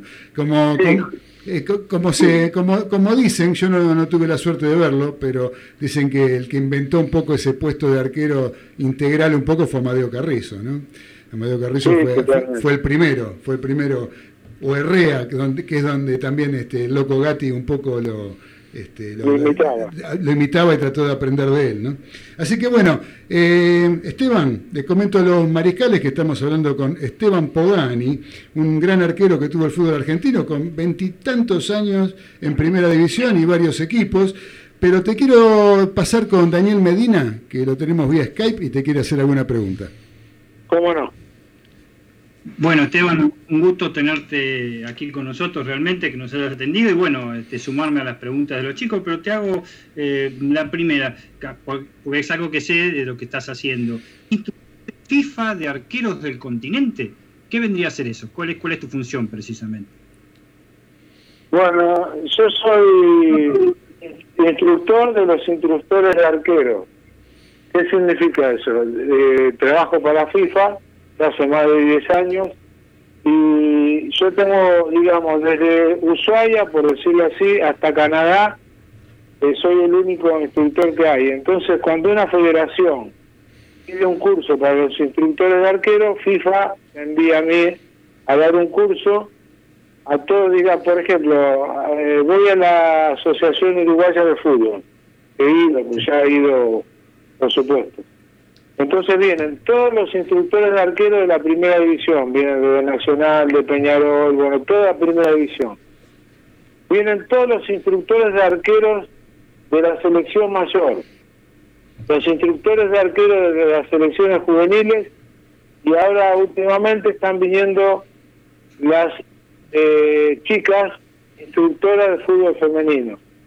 Es un curso que se dicta durante siete días, todo el grupo se queda concentrado conmigo toda la semana y tenemos por la mañana teoría, desde las nueve hasta las doce y media del mediodía, y a la tarde tenemos práctica en la cancha. Así que es un curso muy completo, es algo que me gusta mucho, que creo que tengo un muy buen espíritu docente y, y bueno, es ir trasladando lo que uno ha recogido a través de los años y poder distribuirlo de la mejor manera. Claro, y, y, la época que atajabas vos. En la época que yo atajaba no había entrenadores de arquero. Exacto. Y el arquero entrenaba prácticamente como un jugador de campo más. Corría, eh, hacíamos 14 kilómetros en la, en la arena, que yo discutía con todos los profes y le decía, ¿para qué me sirve esto? Y yo nunca voy a correr, y te ponías duro, y bueno, en fin. Entonces yo empecé a tomar notas sobre situaciones de, que veía en los partidos, jugadas de los partidos, lo empezaba a desmenuzar y después trataba de entrenarla en el, en el campo de juego y eso me permitió que después cuando yo fui a Boca, cuando dejé el fútbol, eh, el Gambino Veira me llevó de ayudante de campo, pero al poquito tiempo yo hacía la tarea de entre, entrenador de ayudante de campo, pero empecé a entrenar a los arqueros. Saqué todas esas notas que tenía y en ese momento estaba Córdoba con y Muñoz, los arqueros de Boca, que era donde estaba con el Bambino, y empecé a trabajar en el entrenamiento específico de los arqueros. Por eso te digo que me siento un poquito un pionero en ese sentido. La verdad es, la verdad que sí, este, y quiero que sepa la gente, los, la audición de, de los oyentes de los delirios del mariscal, que con quien estamos hablando, Esteban un gran periodista, Víctor Hugo Morales, lo, lo apodó la fiera de Campiñas. ¿Qué es Campiñas, Esteban? ¿Te acordás con Guaraní de Brasil? Sí, sí, por supuesto. Nosotros, yo, yo jugaba en San Lorenzo en ese momento y estábamos jugando Copa Libertadores de América y fuimos a jugar a Campiña, que es una localidad que queda muy cerquita de Santos, de San Pablo. Y fuimos a jugar ahí y realmente nos dominaron todo el partido y nos patearon de todos lados. Nosotros hicimos un contragolpe y metimos un gol y lo defendimos los 90 minutos y realmente una buena actuación y Víctor Hugo resaltó mucho lo que había hecho yo esa noche y, me puso la fiera de Campiña. Sí, un partido que no llegó por televisión, me acuerdo, ¿eh? a la Argentina, así que estaban todos prendidos con la radio. Precisamente tocamos este, ahí el, tema. Eh, ¿Cómo considerás como técnico al Bambino Veira, justamente, que lo tuviste en San Lorenzo y en Boca? Mira, eh, pienso que fue uno de los grandes técnicos que tuve, o si no el mejor tal vez, porque tenía cosas muy, realmente muy, muy buenas. Y después, bueno, cuando yo dejé el fútbol me fui a trabajar, me invitó a integrar el cuerpo técnico de él y estuve siete años con él. Así que pienso que fue uno de los grandes técnicos que tuve. Tuve a Tavares, tuve a Menotti, a Coco Basile, a Bilardo en la selección prácticamente he tenido a todos los que han pasado en los últimos 20 años. Bueno, Esteban, te paso ahí con mis compañeros en estudios y te agradezco que me hayas permitido preguntarte cosas, sobre todo porque soy viejo hincha de San Lorenzo, te lo aclaro, nada más. ahí te ah, paso bueno, bueno. Esteban, te quiero consultar qué experiencia te marcó más en el fútbol y en qué equipo. Qué difícil que es responder eso, muy difícil. Pero mira, si te tengo que decir que hubo algo que me terminó de, marcar, fue tal vez eh, Boca. Pues yo fui a Boca y me compro a Boca, yo había salido el mejor arquero del año cuando jugaba en San Lorenzo, y Boca me compra y voy para, realmente iba para jugar. Y yo era grande, ya tenía 38 años, y era como poner la frutilla al postre, ¿no? cerrar mi carrera en Boca. Pero desde que llegué no pude jugar prácticamente muy poco. Tuve cuatro años, eh, fue una prueba constante día a día, pensando que yo el domingo iba a jugar, sentía que iba a jugar, que podía jugar. Pero bueno, en ese momento el mono empezó mal el campeonato, después se recuperó y alcanzó un muy buen nivel y nunca dejó el lugar. Entonces he jugado en cuatro años, no sé si hay diez partidos, una cosa así, pero mi relación con la gente Boca es increíble, increíble. Yo realmente me sorprendo cada vez que voy a la cancha y todo, porque todavía el día de hoy me siguen reconociendo y me saludan y siento el cariño permanente de la gente. Y la, la otra que te hago, eh, Cuando jugabas vos, ¿qué, qué estilo del arquero de arqueros de este tiempo te, te, te similar? Mira, eh, yo era un arquero potente, eh, muy rápido, muy veloz. Era, eh, me gustaba salir porque como hablábamos antes, jugué al básquet y salía. Entonces era tal vez un poquito más salidor de lo que era en ese momento la media de los arqueros. Y después realmente era atajador, era, era de reflejo, como te digo, porque era rápido ahí en el arco y, me gustaba arriesgar. ¿Viste? Me gustaba arriesgar, salía a tapar, a barrer lejos de mi, de mi arco. Bueno, eh, creo que fue eh, una, una trayectoria, vamos a decir, bastante pareja, porque eh, si se puede decir que jugué siempre seis puntos, por decirlo de alguna manera entonces era bastante estable mi rendimiento y me transformé en un arquero confiable. Ahí te paso, gracias. Te paso con César. Hola, ¿qué tal? ¿Qué tal Esteban? Buenas tardes, ¿cómo andás? ¿Cómo, cómo te va? Este, Esteban, vení encantado para mí, la verdad que un lujo. Esteban, este, tu mamá era docente, ¿no? Sí, era maestra de escuela. Se nota, se nota como lo llevas en la sangre vos también, ¿eh? Eh, se nota eh, escuchando atentamente cómo explicas las cosas y cómo enseñás, este, que sos un gran docente. Y, a eso voy. En la docencia hasta que haces vos, enseñando a los arqueros, el tema este del bar, eh, ¿vos crees que hay que cambiar un poco la actitud que uno tiene con lo, al que está enseñando? Este, si, si, cambió algo, porque el bar este, al arquero le, le cambia las cosas también. Este, vos, vos vas a cambiar esa, esa, te vas a adaptar a esto y cómo ves el bar. Bueno, mira, como punto de partida te digo que no me gusta el bar. Bien. Porque creo que el, juego de fútbol, entre otros condimentos, tiene lo que es la presión física, la, la presión anímica, la dominación del rival en determinados momentos. Y cuando vos de repente lográs, a lo mejor, después de estar cinco minutos que el equipo rival te está bailando, te la tienen eso, no la podés agarrar, vos la recuperás y hay una jugada dudosa y te cortan otra vez el partido, para mí el partido se desvirtúa.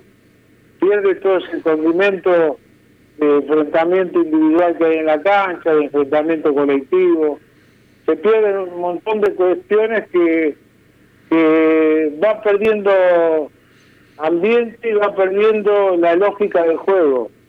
Se empiezan a nivelar con un equipo con otro, porque de repente uno estaba cansado, pero el bar para cinco minutos se recupera cualquiera. Entonces, esos momentos se pierden en el fútbol, con el bar. Por eso, como punto ya de partida, en lo que es la esencia del juego, no me gusta. Está muy bien. Y menos, menos las decisiones que se están viendo eh, muy seguido, ¿no? Equivocaciones groseras, no, no, realmente no me gusta. Bueno, gracias, muchas gracias Esteban.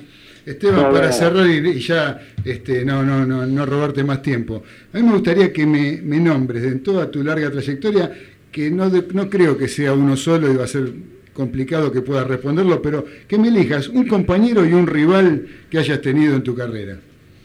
Uh, no, en, eso, vos me dijiste, no, lo puedo responder, porque si algo me dio el fútbol, una gran cantidad de compañeros, los cuales te digo hoy soy amigo, sigo siendo como hace 30 años, y hay un montón de independientes, eh, Pedro Magallanes, Hugo Sagerato, Ricardo Bocini, eh, Osvaldo Carrica, después tengo muy buena relación con Batistuta, tengo, bueno, con Diego tenía una buena relación también, de haber estado un año en Boca. Y bueno, así te podría nombrar muchísimos, muchísimos jugadores que creo que es el capital más lindo que me dio el fútbol. Seguro. ¿Y un, y un rival?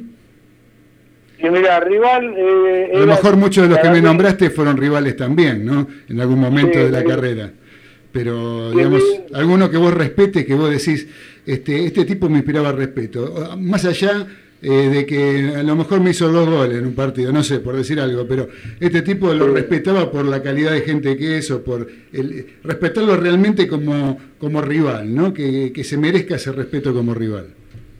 Mira, deportivamente el respeto estaba, te digo en todo, porque el arquero tiene que respetar a, a todos por igual, porque cualquier pelota puede ser gol. Claro. Pero había, tuve la fortuna de jugar con eh, a favor y en contra de grandes jugadores como Mario Kempe, Beto Alonso, jugué en contra de Carlos Bianchi, y, pero alguien que me hacía goles siempre era Ever Mastrangelo, que era un win en la época de los winners de, Boca. Sí, sí. Eh, bueno. De River y Atlanta, River y Boca. Exacto. O sea que, bueno, mirá, eh, muchos brasileros que jugué en contra que tenía un enorme respeto a Tonino Cerezo, a Sócrates. Bueno, he jugado con una gran cantidad de figuras y por eso también te digo que lo pude disfrutar. Claro. Lo pude disfrutar, fui feliz dentro de la cancha, fui feliz en el entrenamiento y sigo siendo hoy.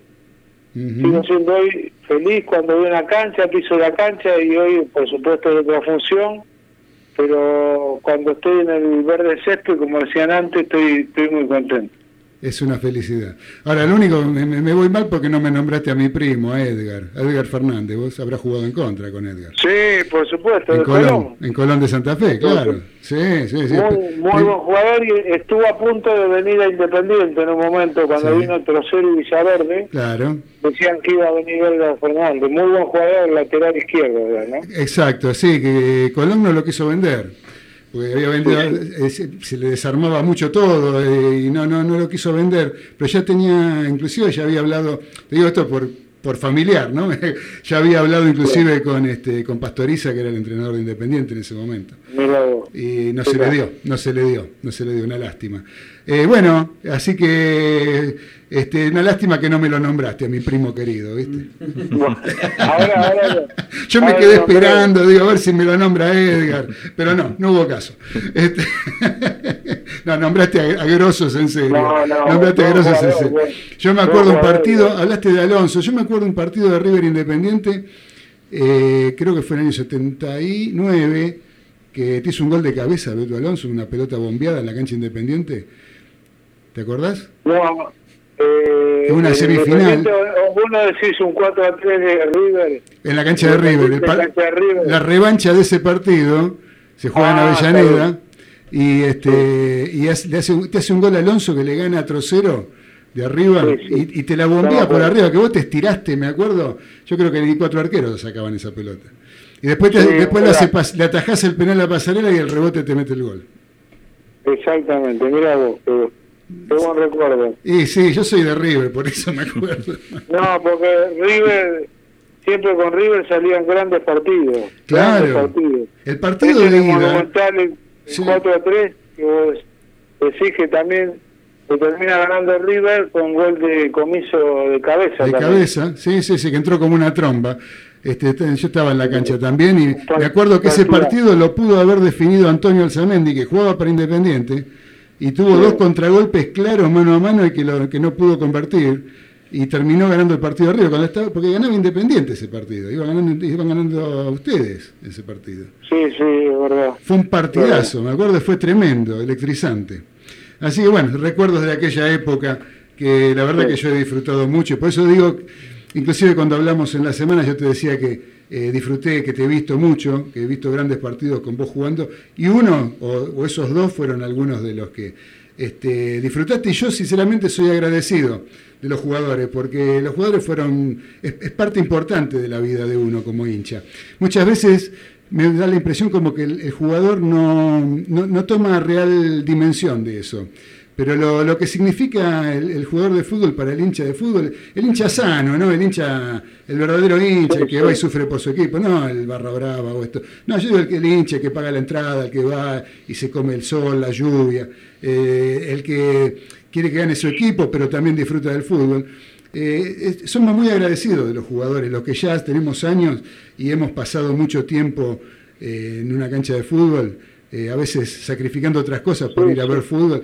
Y a veces los jugadores no tienen ese- esa verdadera dimensión. yo, yo cuando te digo que te lo agradezco, te lo digo de corazón. Es verdad lo que vos decís, pero no te olvides de algo. Sí. Que los jugadores primero son gente muy jóvenes, por ahí hay muchachos de 18, 20 años. Claro. Yo mismo te, te confieso que me di cuenta de la pasión del hincha en mucho tiempo después que jugaba en primera, y eso que tuve la suerte de arrancar, digamos, ya en Independiente, con mucha gente en la tribuna y todo. Ujú. Pero no me daba cuenta, y hoy me pasan cosas que me emocionan, porque de encontrarme gente por la calle que me diga, uy, que, ¿sabes cómo se llama mi hijo? Esteban, le puse por vos. Claro. Bueno, me da una, una emoción que Seguro. es difícil de comprender cuando vos estás metido en una vorágine que es el fútbol cuando eh, estás jugando en primera y con una edad tan tan joven, porque por ahí 20, 21, 22, 23 años. Entonces hay muchas cosas que no te das cuenta. También es cierto que hoy las épocas son diferentes, hay más individualismo, hay menos conciencia de, de equipo, de conjunto, entonces los jugadores están más, son más vedettes, más... Sí, sí. no, no miran demasiado hacia afuera. Algunos, eh, otros No, no, sí, hay de todo seguramente, pero yo, yo veo que uno los ve en el club ya eh, chicos de 18 años con un auto importado, por ejemplo, ¿no? No todos, no todos los que llegan, digamos, los que llegan, ¿no? Pero muchas veces uno lo ve eh, que, qué sé yo, no sé, me parece que están, están ganando plata ya de chicos, este, y ya están con su representante desde las inferiores, eh, ya Es han cambiado mucho las cosas, han cambiado mucho las cosas, ¿no? Es No difícil porque hay confusión, como decís vos, ganan plata, Claro. hay muchas muchas voces que le hablan. Yo siempre le digo, muchachos, qué lindo auto que tiene, pero me va a gustar verlo cuando dejen el fútbol a ver qué auto tiene. Claro, Después que dejen el fútbol dos o tres años, bueno, a ver ahí los quiero ver a ver qué auto tiene. seguro, seguro. Pero es difícil estar equilibrado, ¿eh? es, Y son- es un mundo que desequilibra. No, y, y aparte, bueno, el, el- el jugador de fútbol que muchas veces viene de, de un hogar hasta carenciado o muy humilde, de golpe, un chico joven, pasar a, a tener plata en el bolsillo, eh, no es fácil, no es para cualquiera, tenés que tener la cabeza muy en su lugar. ¿no? Pero bueno, se te la hice muy larga, Esteban, disculpame, ¿no? me, me fui por No, las ramas claro. hablando. La verdad que me encanta hablar con vos, es una, una charla hermosa eh, y te quiero agradecer de todo corazón, eh, desearte lo mejor para estas fiestas y para el año que se inicia, realmente se cumplan tus deseos, tus sueños. Eh, esperemos que no con Boca, si es que realmente estás identificado con Boca, pero bueno, eso no, pero el resto de tus deseos que se cumplan absolutamente todos. Bueno, te agradezco mucho, lo mismo que a todos los muchachos que están ahí en la mesa. Un abrazo grande y bueno, ojalá que eh, termine esta pandemia y nos podamos conocer personalmente. Va a ser un placer, va a ser un placer. Eh, lo- los voy a traer con el Babi, si los voy a invitar con el Babi cuando esto pase para que se vengan una tarde acá por Radio del Pueblo ¿eh? y compartamos el, pro- el programa al aire directamente en el estudio. ¿Qué, le- qué te parece? Va a ser un gusto. Un Babi no. Cortés que es un amigazo. ¿eh? Sí, por supuesto. Sí, sí. Bueno, un abrazo muy grande y todo lo mejor para, para el año que se inicia. ¿eh? Hasta pronto. Felicidades para todos. Muchas gracias, felicidades. Igualmente, buen año. Fue la palabra del señor Esteban Pogani, un gran arquero del fútbol argentino, eh, o ex arquero, digamos, pero hoy en día entrenador de arqueros y con un, la, la verdad que con unas pilas y unas ganas bárbaras. ¿no? 67, ¿no? ¿Cuánto tiene? No sé, no sé, pero no importa. Un lujo. Así que bueno, vamos a escuchar un poquito de música que eligió el capitán de los polvorines, el señor Daniel Medina. Eh, un tema de Charlie García eligió. Eh, Charlie García, también esto le va a gustar al señor Diego de Gómez, seguramente, que va a, pre- va a pedir que lo desplacemos a Galito y lo pongamos al capitán, porque vamos a escuchar el tema que se llama Tu vicio. Dale, Nico. Está saltando una.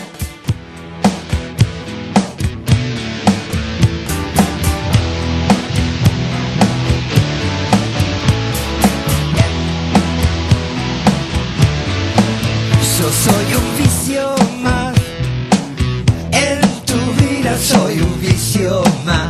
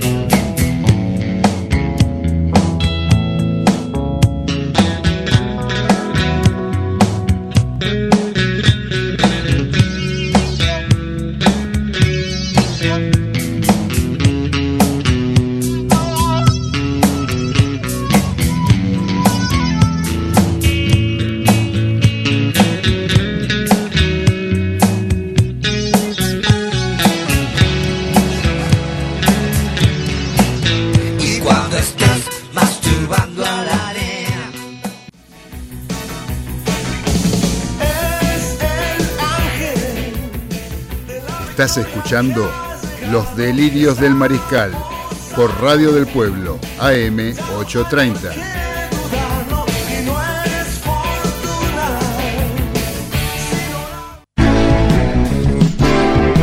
Continuamos ahora ya en el último tramo de nuestro programa, donde nos está saludando el señor Monito Cedrachi, mi gran amigo el Monito, hincha de Vélez. Él contento estará seguramente de que su querido club pasó de ronda en la Copa Sudamericana y es uno de los semifinalistas y definirá esa llave eh, con Coquimbo. Con Eh, Lanús, con Lanús. Vélez con Lanús. Ay, ¿con Coquimbo quién? Defensa y Justicia. ah, con Defensa y Justicia, al otro lado. eh. Claro. Me, me confundí. Como hay tantos argentinos, me confundí. Tremendo. Perdón, mono, me confundí Defensa y Justicia con Vélez. Vos sabés que cualquiera juega la Copa hoy en día. Así que bueno.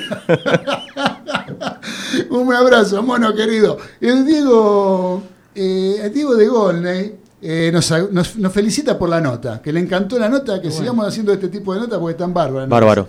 Que las canciones, el, que- el que elige canciones que no son de mi gusto sos vos. Eh, señor Claudio Fernández me pone. Pero la, No, capaz que te próxima, conoce. la próxima vamos a tener rock and roll. Porque esto ya me estaba durmiendo con esto de Charlie García. Por Dios, por favor. Insoportable. Lo peor de Charlie García pusimos. Bueno, muchachos. Eh, lo vamos a tener al señor Carlos Arias con la voz de la experiencia. ¿Andás por ahí, Carlitos? ¿Qué nos vas a contar hoy? Carlitos. ¿No está, Carlos. Car- ¿No está? ¿No está Carlitos? Arran- ¿Arranca o no arranca? Arranca, no arranca, Carlitos. Bueno, entonces vamos con el automovilismo. Vamos, vamos a hablar con el automovilismo. Bueno, se viene la, la final del turismo carretera, sale el campeón. Ahí está Carlitos. Ahí está Carlitos. Hola, Carlitos. Hola, Carlito. ¿Qué trajiste, Carlitos? Doy La voz de la experiencia, ¿qué nos trajo? Mira, yo no estuve ahí, pero en 1908 River asciende a primera ganándole 7 a 0 a Racing. Ajá. No estuviste, ¿no? Eh, no, ahí no estuve. No Me estuve. dijeron que estuviste arriba del paravalancha a mí. No, no. Mentira, ¿es? Eh, los, en 1913, los equipos de primera, entre ellos River, firmaron para que ocho equipos de segunda categoría pasasen directamente a primera, porque si no, iba a ser muy pocos equipos en primera. Ajá. Entre ellos los que subieron directamente, sin jugar, fueron Boca Juniors, Ah, ¿qué estaba en la B, Boca? Ferrocarril Oeste, sí, permanece en la B porque no pudo subir Ni por por, sus de- propios medios. ni por decreto. Ferrocarril Oeste, Platense, Estudiantil Porteño, Riachuelo, Ajá. Banfield, Comercio y Olivos. Mira vos. Boca que para juntar las 66 estrellas suma los de campeonato amateur, las finales de los pibes Feliz Domingo, suma todo para juntar 66 estrellas, no tiene ninguna de primera B, Ah, ah, ah. que es la que tendría que tener para subir a primera A. Y claro, tendría que tener una más. Sí, pero no, no, nunca, nunca hizo, hizo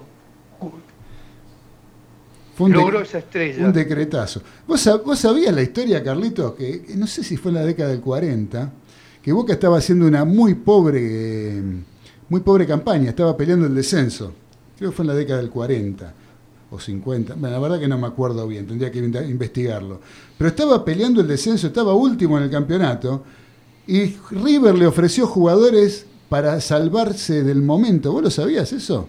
Mirá No, cómo eran no, las no relaciones entre los clubes en ese momento, ¿no? En aquel entonces. Sí, sí. Eran realmente Bueno. primos, primos hermanos, como decía Alberto J. Armando. Les voy a dejar unas, unos datos. A ver, Trabajar nunca mató a nadie, pero no es cuestión de arriesgarse. está muy bien. Que no- no- a ver si le toca ser el primero, ¿no? El colmo del fotógrafo es que la mujer se revele. si estudiar es el camino, copiarse es un atajo. Claro, muy bien. He leído tanto sobre los perjuicios del alcohol que decidí dejar de leer. Muy bien. Muchas gracias, querido. Gracias, Carlitos. Un gusto, como siempre. Ahora me voy a los polvorines para que el capitán de los polvorines nos cuente qué tenemos para ver el fin de semana. Para el fin de semana tenemos para ver fútbol, la Copa Diego Armando Maradona. Este, este sábado 19 de diciembre, San Lorenzo Almagro versus Colón a las 19.20 horas por TNT, lo mismo que Talleres y Atlético Tucumán a las 21.30 también por TNT. Domingo 20 de diciembre, Independiente Boca 19.20 por Fox y Huracán River 21.30 horas por TNT. El lunes 21 de diciembre, un lindo partido, ¿eh? allá en, en- en Banfield, Banfield y Gimnasia de Grima de La Plata, ambos punteros hasta ahora, 21.30 horas por Fox. Tenemos también Primera Nacional, viernes 18 de diciembre, dentro de un ratito, el puntero Estudiantes de Buenos Aires contra Atlanta, 21 a 10 horas por Teis Sport. Lindo Sábado- partido ese, ¿eh? Y sí, y clave para los dos. Estudiantes si gana es gran candidato a disputar la primera final del ascenso y si Atlanta pierde es gran candidato a no disputarla. Ajá. 19 de diciembre, Temperley contra Estudiantes de Río Cuarto, 21 a 30 horas por Teis Sport. Lunes 21 de diciembre, Ferrocarril Oeste con Platense, otro lindo partido, a las 17 y 10 horas, con 65 grados de calor seguramente, por Teis Sport. El domingo 20 de diciembre, si respondimos a Nancy de San Miguel, que es hincha de Douglas Hay, por el Federal A, por Deporte 21 a 30 horas, eh, mm, Douglas Hay de Pergamino con Chaco Forever. Básquetbol, Liga Nacional de Básquet, hoy viernes 18 de diciembre, San Martín de Corrientes versus Boca, ahora a las 21 a 30 por DirecTV, DirecTV, y sábado mañana 19 de diciembre, San Lorenzo de Almagro versus Instituto a las 11 y 10 de la mañana por Teis Sport. Por último, automovilismo, domingo 20 de diciembre, Top Race a las 9 y media de la mañana por Teis Sport con 10 autos, seguramente una categoría ridícula, y Teis Turismo Carretera de Villicún San Juan, 1 y 10 de la tarde por TV Pública. Muchas gracias, querido capitán. Hay- un mensaje de Adriana de Almagro, siempre nos escribe, estará esperando ansiosa el partido con Platense que acaba de anunciar el capitán de los polvorines. Dice, hola Mariscales, muy buen programa, me gustó la entrevista y también la música. Cariños para todos, de Adriana de Almagro. Muchas gracias, Adriana, un beso bien. para vos. Capitán, te hago una pregunta. Escuchá, viste que quedan los 10, están los 10 de patíbulo para la final del Turismo Carretera 2020, para el campeonato. Afirmativo. ¿Sabés los nombres más o menos o te los te los repaso en dos segundos? Y está, repasalos vos, que lo tenés todos. Dale. Benvenuti, en esa posición, Werner, Santero, Ursera, Aguirre, Gini, Ledema, Mangoni, Mazacani y Trocet. ¿Quién sale campeón del Turismo Carretera 2020? Para mí, Copa de Oro para Werner y, y- y campeón de turismo carretera para Werner también. Listo. ¿Vos? Mazacane. Maza- ¿Mazacane? ¿Por qué Mazacane? No, vamos con Santero, Santero. Con Santero. Yo con el Torino. El Torino, entonces era campeón Benvenuti. Va a Con campeón. Benvenuti, pero Bueno. seguro, Benvenuti, aunque Este, perdió con Monzón, no Yo importa. mando fruta, ¿eh? Este, ya, ya me pasó un par de veces y tuve suerte. Yo voy por Mazacane. No, ¿qué va a salir mal? Déjate Ah, por eso, por eso me la tiró, por eso la tiró. Está noveno Mazacane. Está noveno en el campeonato, pero yo digo que sale campeón ¿Cómo va a salir en una carrera? Va a pasar ocho Y el tipos. turismo carretera es todo emoción, todo emoción. Tiene que ganar, porque si no, no gana tampoco la Claro, Entonces tiene que ganar y Sí. darse algunos resultados para que salga campeón. Sí, señor. Pero perdón, perdón, perdón. perdón. ¿Cómo, cómo es esto? Mazacane está, por lo que veo acá, está noveno en el bien, campeonato. y va a salir campeón, y puede salir campeón. De de Tiene- estos 10 puede salir campeón en los 10. Tiene ocho, ocho pilotos por encima de él. Puede, puede un meteorito, puede pasar cualquier cosa. Usted La sigue guerra- insistiendo que va a ser Mazacane el Yo, campeón. para mí va a salir campeón Mazacane. Con combinaciones que haya de meteoritos, cometas. Todo, todo. Se hace de noche, pasa la luna, le prenden las luces y va como trompada. el Y falta. Perdón. la voz de la experiencia, falta. La voz de la experiencia, ¿qué- ¿a quién elige? No, sé, no importa. Bueno. A tra- a traverso. A- a traverso. Escúcheme, ¿en qué se basa para decir que tiene algo especial el auto de Mazacane? No, no, uno tiene intuición. Viste, una vez dije que iba a salir campeón Pumita. Usted Una está- vez dije que salía campeón Pumita, me dijeron todo que estaba loco, que tenía que ganar, que tenía que hacer esto, y salió campeón Pumita. ¿Usted tiene alguna trapisonda? Está- Nada, tiene nada, algo, nada. algo escondido ahí. Nada. Nada. Nada, nada, nada. Eso es una corazonada. Pero ¿cómo va a tener una corazonada por el que va noveno? Y viste. pasa así, No pasa, entiendo, pasa. No entiendo, no Los, entiendo. los favoritos son Werner y Benvenuti para mí. Por eso. Benvenuti, porque haya perdido con Monzón. No, No importa. Ustedes acuérdense de Mazacane porque el lunes se van a acordar de mí.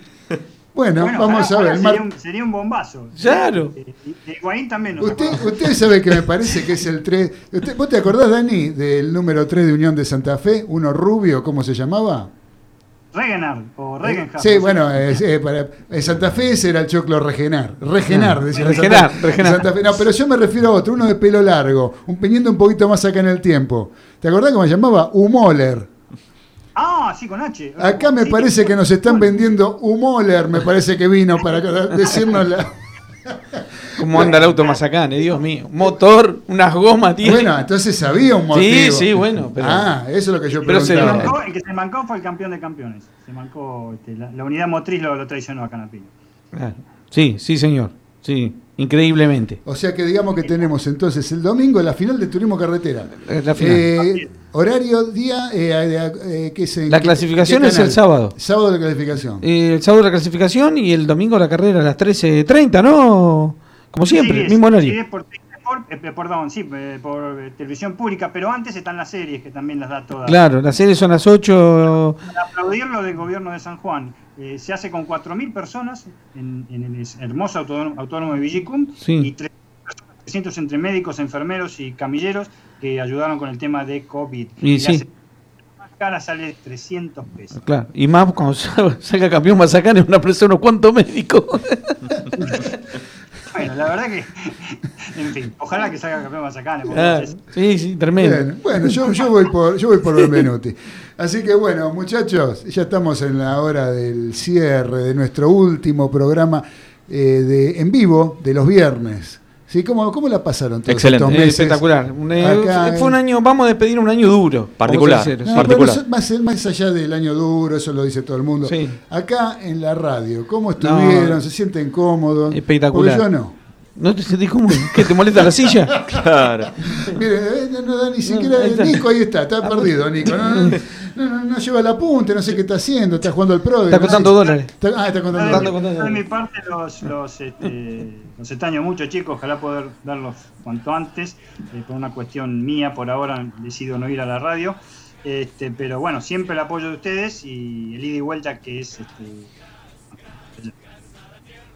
Ya lo creo, Dani, ya creo que eh, cuando estemos los cinco acá, esto se va a enriquecer y de gran forma. Se va a otro nivel. Va a ser de, va a ser de otra manera. Esperemos que el año próximo eh, la ciencia nos regale la posibilidad de poder salir adelante de este maldito virus y, y poder hacer una vida un poquito más normal, compartiendo las cosas que, que realmente queremos hacer, con lo que nos gusta hacerlas con, con, lo- con los seres que queremos, ¿no?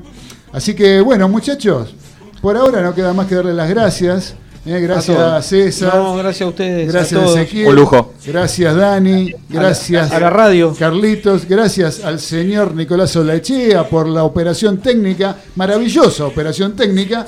Y les digo que no se vayan de eh, lo que es eh, Radio del Pueblo porque ya viene eh, el señor Raúl Graneros. Con, en honor a la verdad. Qué periodista Raúl Graneros. No se lo pierden. Quédense en AM830 Radio del Pueblo porque ya viene Raúl con un programón.